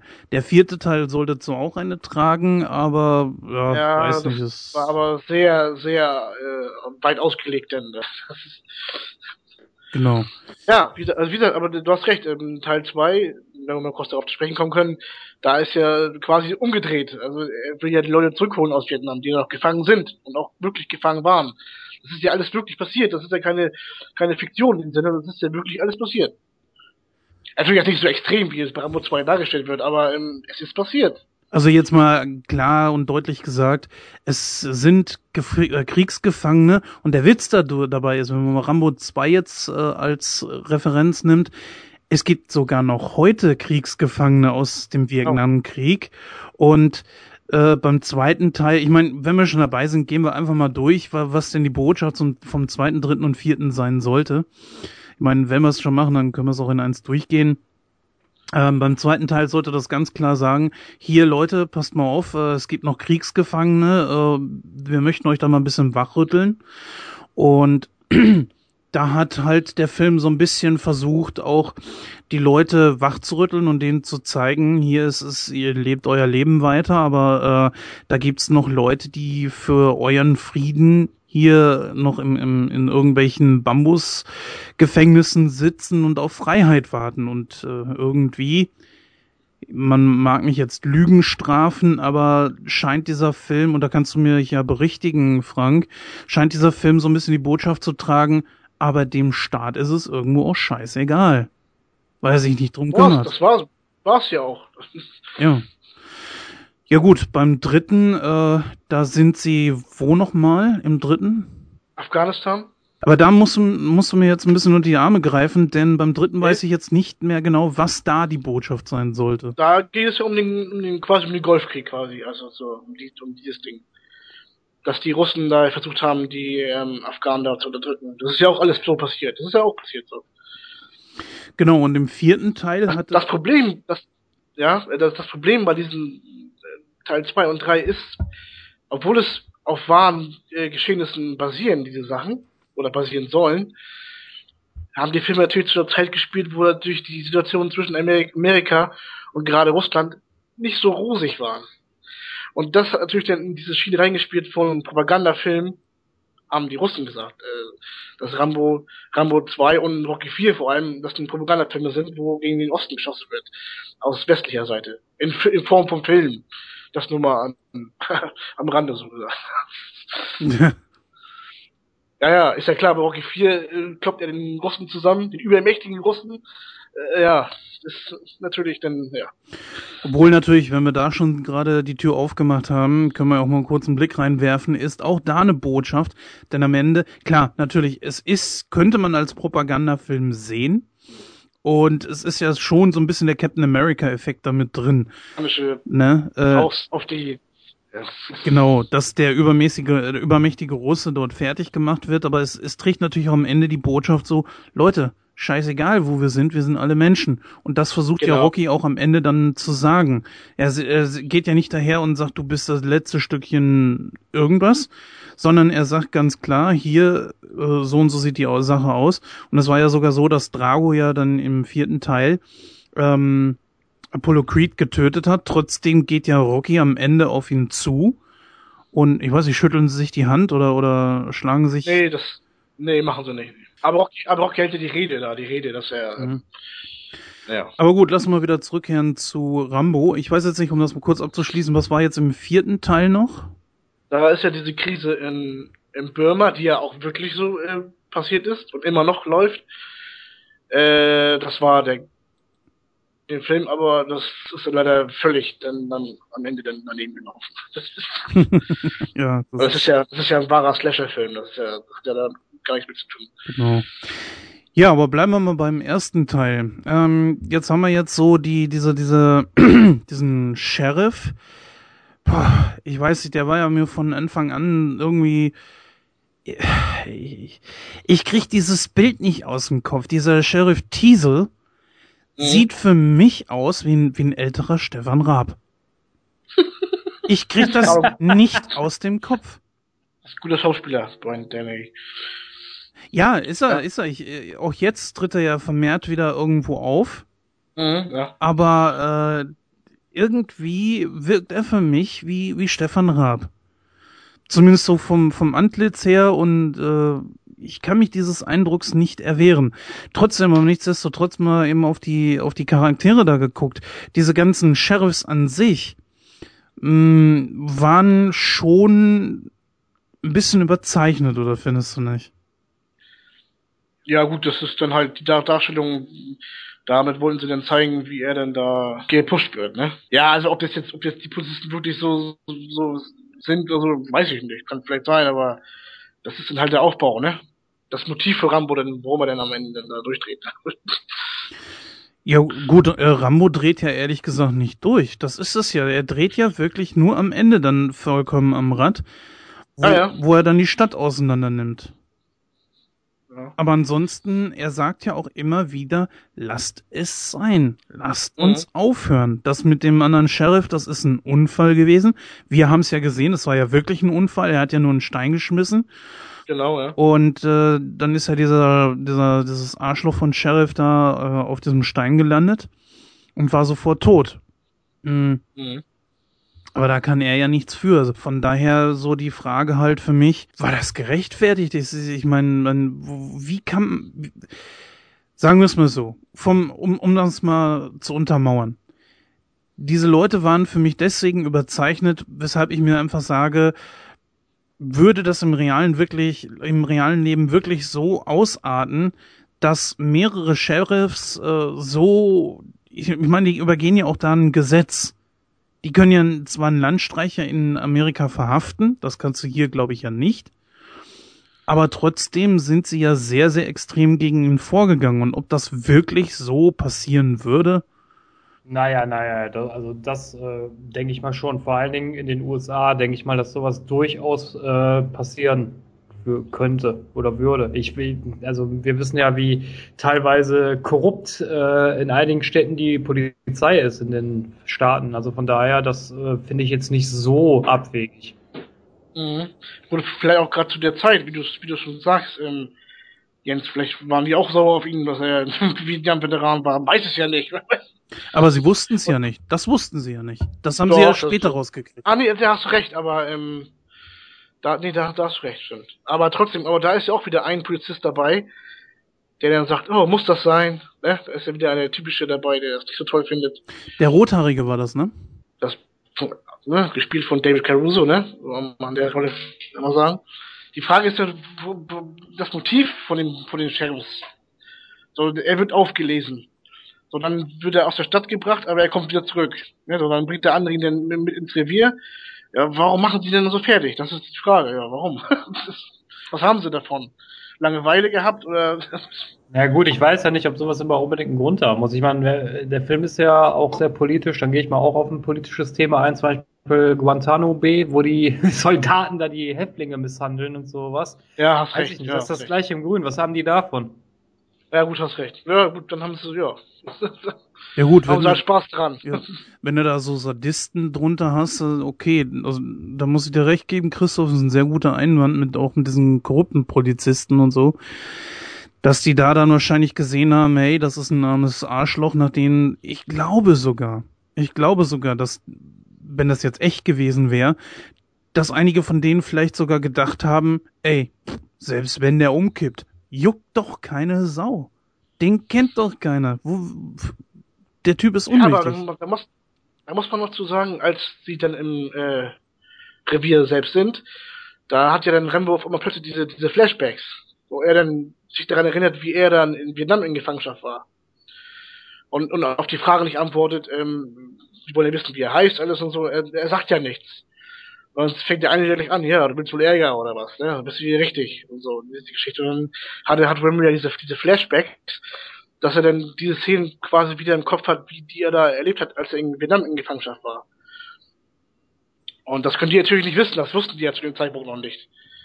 Und ähm, ja, das hat er alles so reingespielt mit in den, in den Konflikt, den Rambo dann, dann plötzlich hatte.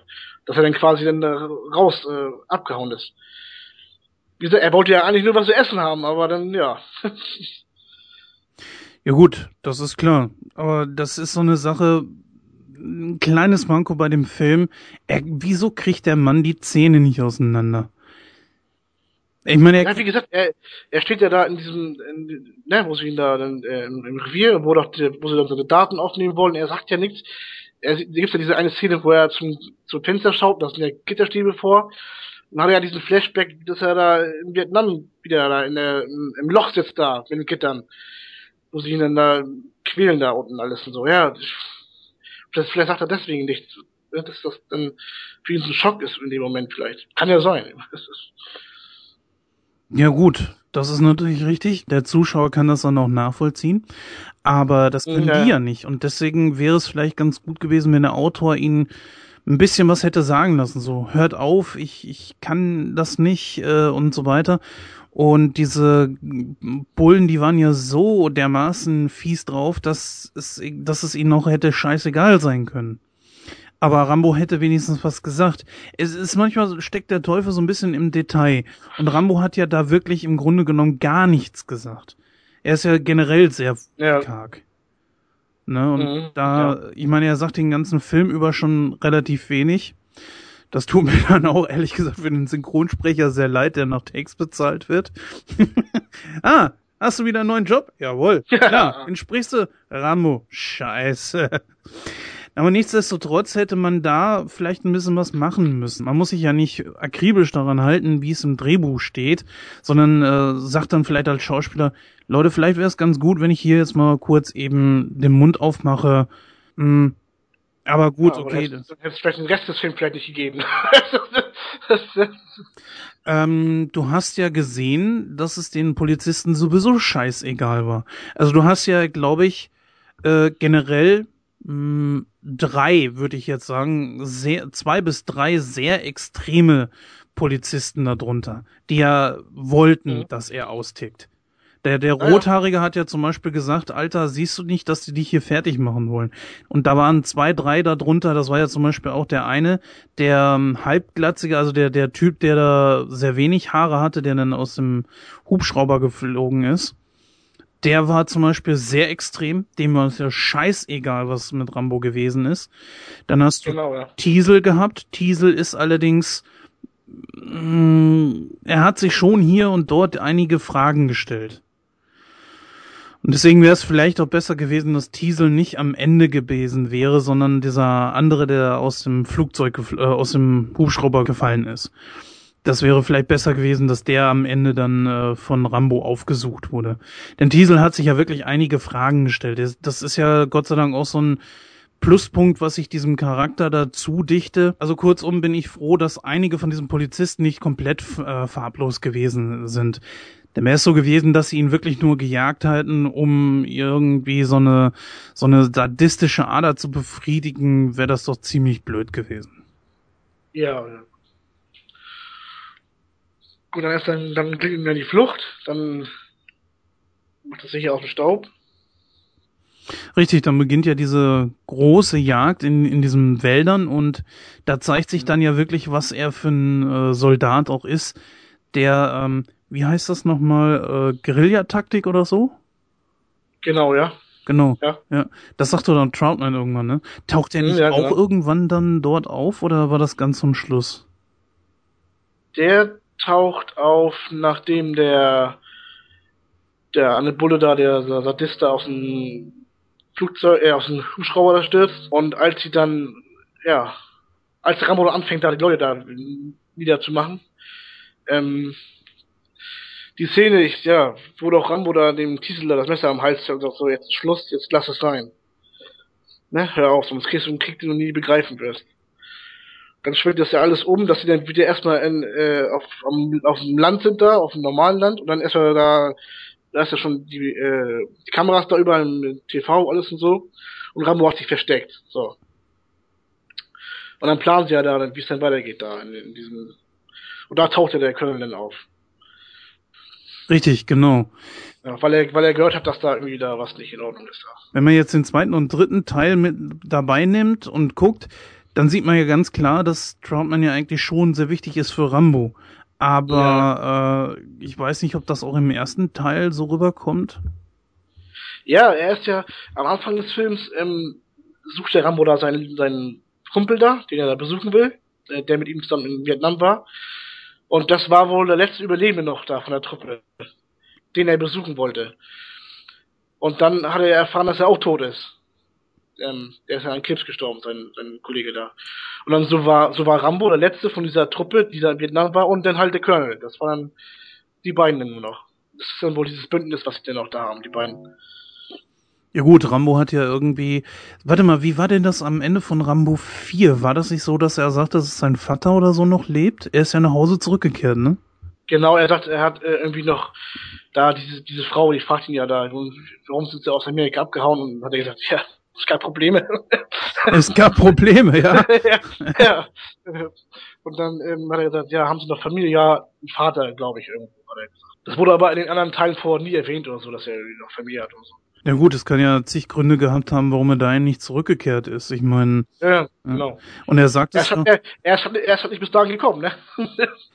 ja, das ist ja genau das Problem. Er wird ja direkt dann am äh, Ende des ersten Teils sofort verhaftet. Im zweiten Teil geht's dann ja sofort nach äh, Vietnam. Und im dritten Teil hat er sich ja, na gut, er hätte zwischen dem zweiten und dem dritten, hätte er ja was machen können, er hat sich ja im Kloster zurückgezogen. Aber gehen wir mal zurück genau. zum ersten Teil, da haben wir ja dann, ähm, Troutman taucht auf und ja, ich, ich habe mich damals so gefragt, was soll ich jetzt über den Typen denken? Ähm, er hat dieses Gequatsche war teilweise sowas von teilweise sinnbefreit.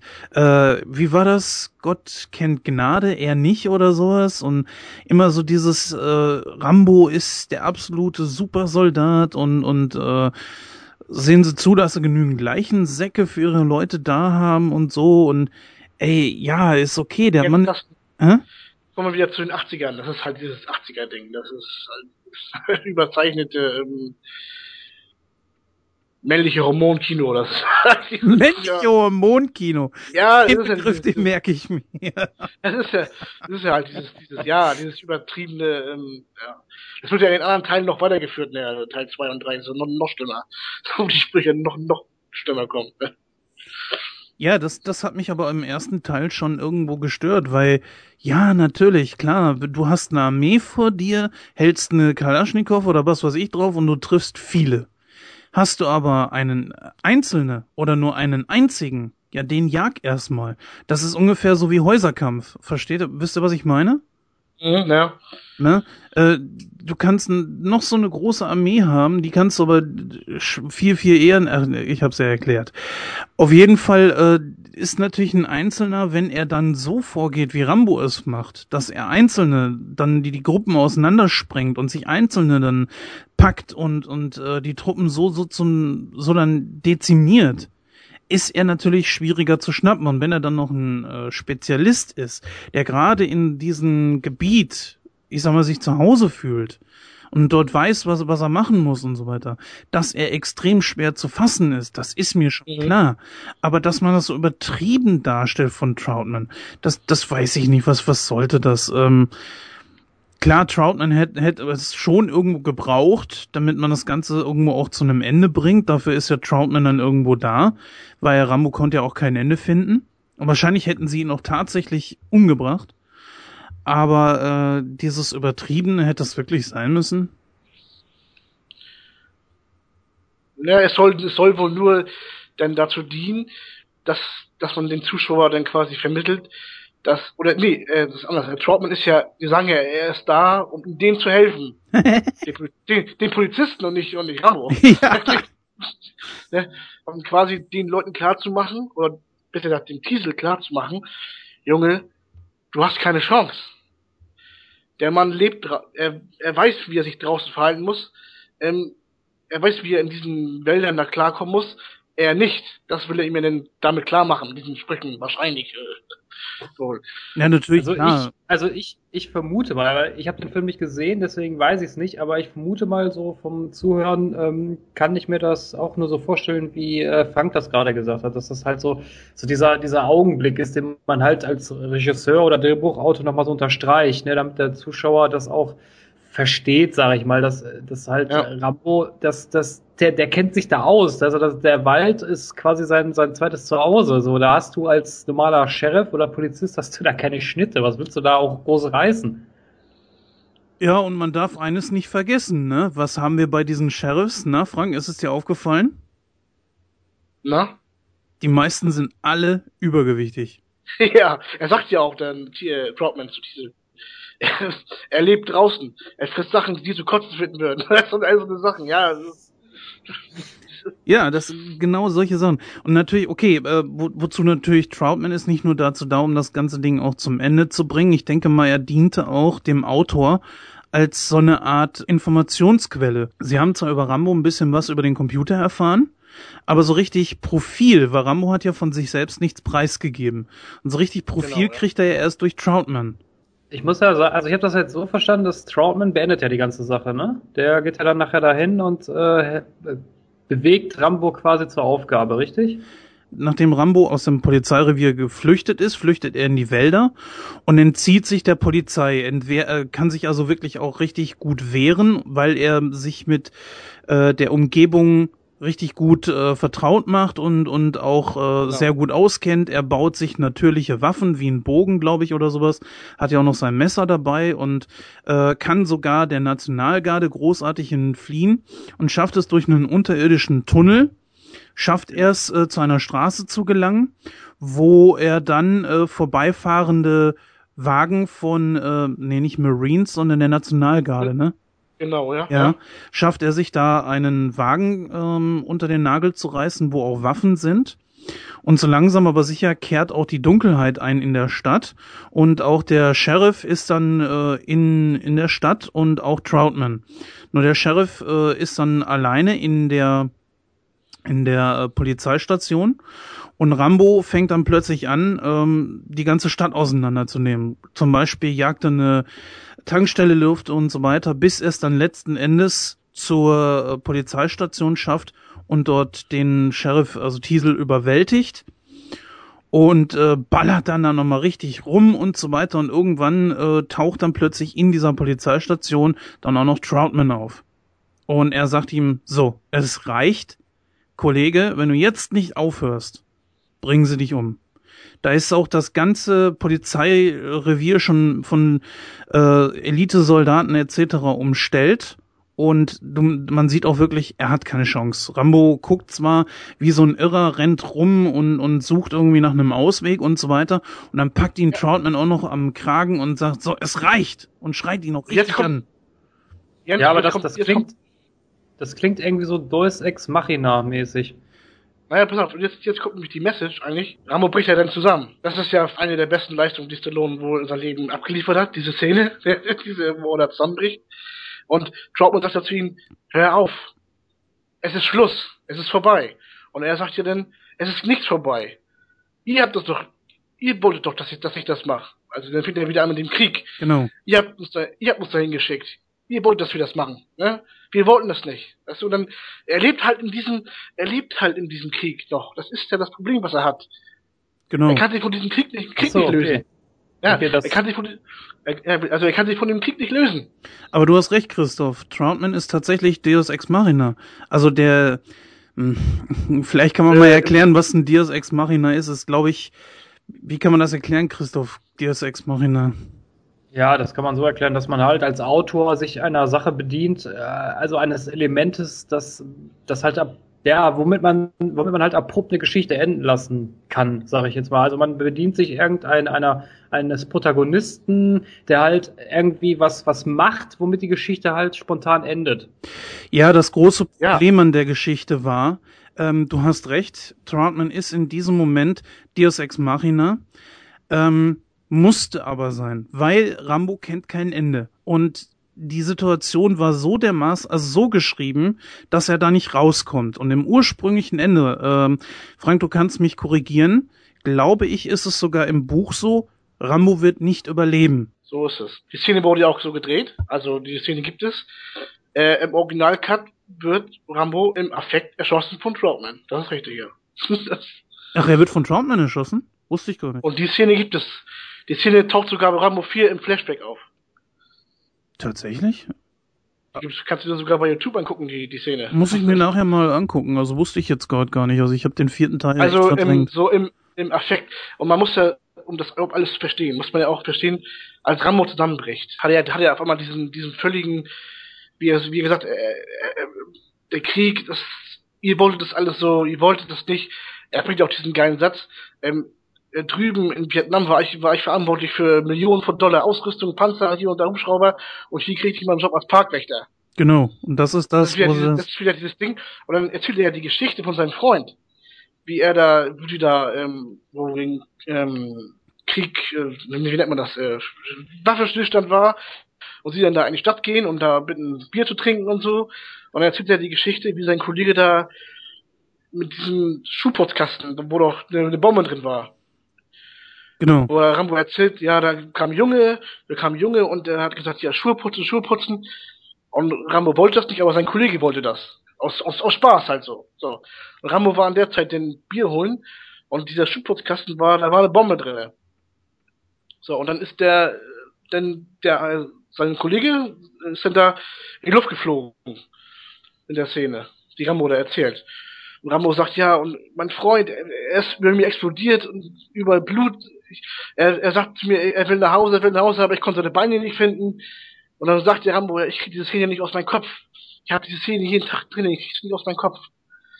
Und das ist, das ist einfach das, was diesen Charakter dann, ja, ausmacht. Das, äh, er ist halt in diesem Krieg gefangen. Er kann gar nicht anders. Ja, die Maschine wird in dem Moment zum Menschen. So würde ich das gesagt, mal sagen. Also, also im, im Originalroman da ist auch geschrieben, dass Rambo am Ende stirbt, da hast du recht. Und äh, das wurde auch so im Drehbuch, stand das auch so, dass Troutman äh, Rambo im Affekt äh, erschießt, und nicht mit Absicht, sondern im Affekt. Und dann ist Rambo tot. Und das wollte Stallone nicht. Äh, es, nee, es gab sogar, ähm, es gab sogar Vorführungen, Testvorführungen mit dieser Szene in Amerika. Und da waren die Zuschauer oh, empört und gesagt, wie kann der jetzt sterben, der Mann? Ne? Also wie kann der sterben? Und haben sie dann das Ende nochmal neu gedreht, dass der Stallone dann überlebt, also den, den, den, den Film dann. Ja. Das war aber auch eine richtige Entscheidung aus dem einfachen Grund heraus. Nicht nur wegen den Nachfolgeteilen, sondern einfach, weil die äh, Geschichte sonst, ich sag mal, ein unvollständiges Ende hätte, gehabt hätte. Ich meine, damit kannst du alles enden lassen. Sie schießen ihn über den Haufen, und damit ist das Ding geklärt. Ja. Aber damit wäre er ja theoretisch, na, weiß ich nicht, Märtyrer? Nee, oder? Märtyrer? Ja, nee. Aber andererseits wiederum ist es ja genau das, was Rambo eigentlich, glaube ich, irgendwo im tiefsten Inneren begehrt. Der Tod. Ja, ja, ja. Ich glaube auch. Also das kommt zumindest im Teil 1 so rüber, ja. Und auch, wo Rambo die Szene hat, wo er zusammenbricht, da merkt man ja auch an bei Troutman die Reaktion. Er ist ja auch völlig dann fassungslos und, und weint ja auch fast, weil er seinen Jungen da unten am Boden liegen sieht und heult und, und ja, es ist halt tragisch hm. in dem Moment schon. Also das ich muss ganz ehrlich sagen, dass ich die Szene anders äh, interpretiere. Ich habe das so aufgefasst, dass Troutman damit gar nicht umgehen konnte. Die, ja, ich sag ja, er ist, er ist völlig selber geschockt davon, wie der Mann jetzt da unten am Boden liegen kann und, und, und ja, ein Haufen Elend ist, sag ich mal. So, ja, genau das. Ich würde den Film jetzt einfach mal mit, äh, ja, doch 91 Prozent bewerten. Auch hier greife ich wieder mit den nächsten Teilen ein. Es ist und bleibt aber trotzdem der beste. Auch wenn das äh, mehr so Rambo 2 zugesprochen wird, aber ich sage, der erste ist und bleibt einfach der beste. Und ich muss auch sagen, einen Appell an unsere Hörerinnen da draußen. Ja, das ist ein Film, in der sehr viel Gewalt vorkommt, aber Tiefe gibt es, glaube ich, kaum in, oder eine tragischere Figur gibt es kaum in wenigen anderen Filmen. Und es muss nicht immer nur irgendwie, was weiß ich, Liebesfilm oder sonst irgendwas sein. Ähm, ich würde sagen, guckt euch diesen Film mal an, versucht ihn aus diesem Blickwinkel einfach zu sehen und nicht immer nur Rambo tötet, Rambo jagt, Rambo macht dies, Rambo macht das und ist gewalttätig hier und dort, sondern versucht auch zu verstehen, warum er das macht. Ich schließe mich dir an. Ich würde auch sagen, 91 Prozent ist, ist eine gute Wertung. Ähm, gehört sicherlich zu Stallones besten Film, neben Rocky, ähm, ganz klar.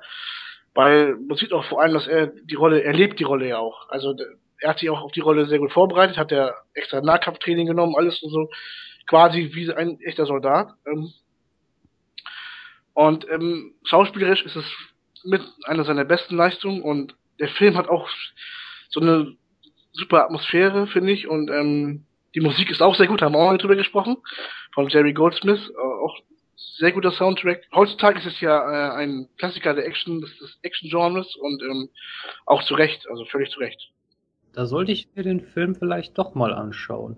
Also ja, ich habe nicht ich hab, ich hab euch ja jetzt sehr interessiert zugehört. Das, äh, wie gesagt, ich konnte da jetzt nicht sehr viel zu sagen, weil ich den Film nicht gesehen habe.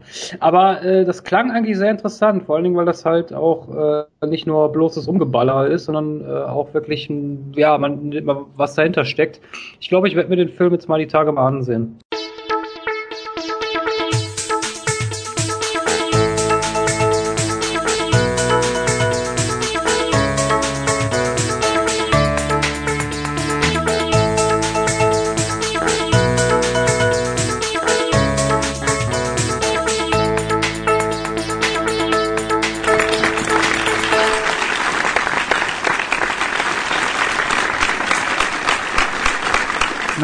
Rambo jetzt am Ende sind und auch mit dem wirklich grandiosen Soundtrack, wir alle wissen ja, womit dieses Lied beginnt, It's a Long Road und dieses kann man, glaube ich, auch auf diesen Podcast hier münzen, sind wir damit auch schon am Ende. Ich glaube, nach dem Schneiden könnte es tatsächlich auch der längste Podcast von allen gewesen sein. Wie gesagt, ähm, es hat mir unglaublichen Spaß gemacht. Ich freue mich auf Ausgabe 9 und hoffe, dass wir uns dann auch schon bald wiederhören. An dieser Stelle sage ich dann einfach mal Tschüss, macht's gut, bis dann, geht viel ins Kino und wenn ihr Bock habt, schreibt uns einfach mal eine Rezension an info at nightcrow.de, besucht fleißig unsere Facebook-Seite, liked uns dort, äh, besucht auf uns, uns auf unserem Blog unter nightgrow.de. Und nun also Schluss mit der Werbung. Bis zum nächsten Mal. Wir hören uns. Ja, hat riesen Spaß gemacht. Danke, dass ich dabei sein durfte und hoffe, dass ich vielleicht mal wieder dabei sein darf. Wir wissen ja alle, es ist bald Ostern und äh, zu Ostern werde ich das tun, was ich jedes Jahr mache. Ich kaufe mir ein Hähnchen, esse es aus der Verpackung wie ein Tier über der Spüle. Bis dann.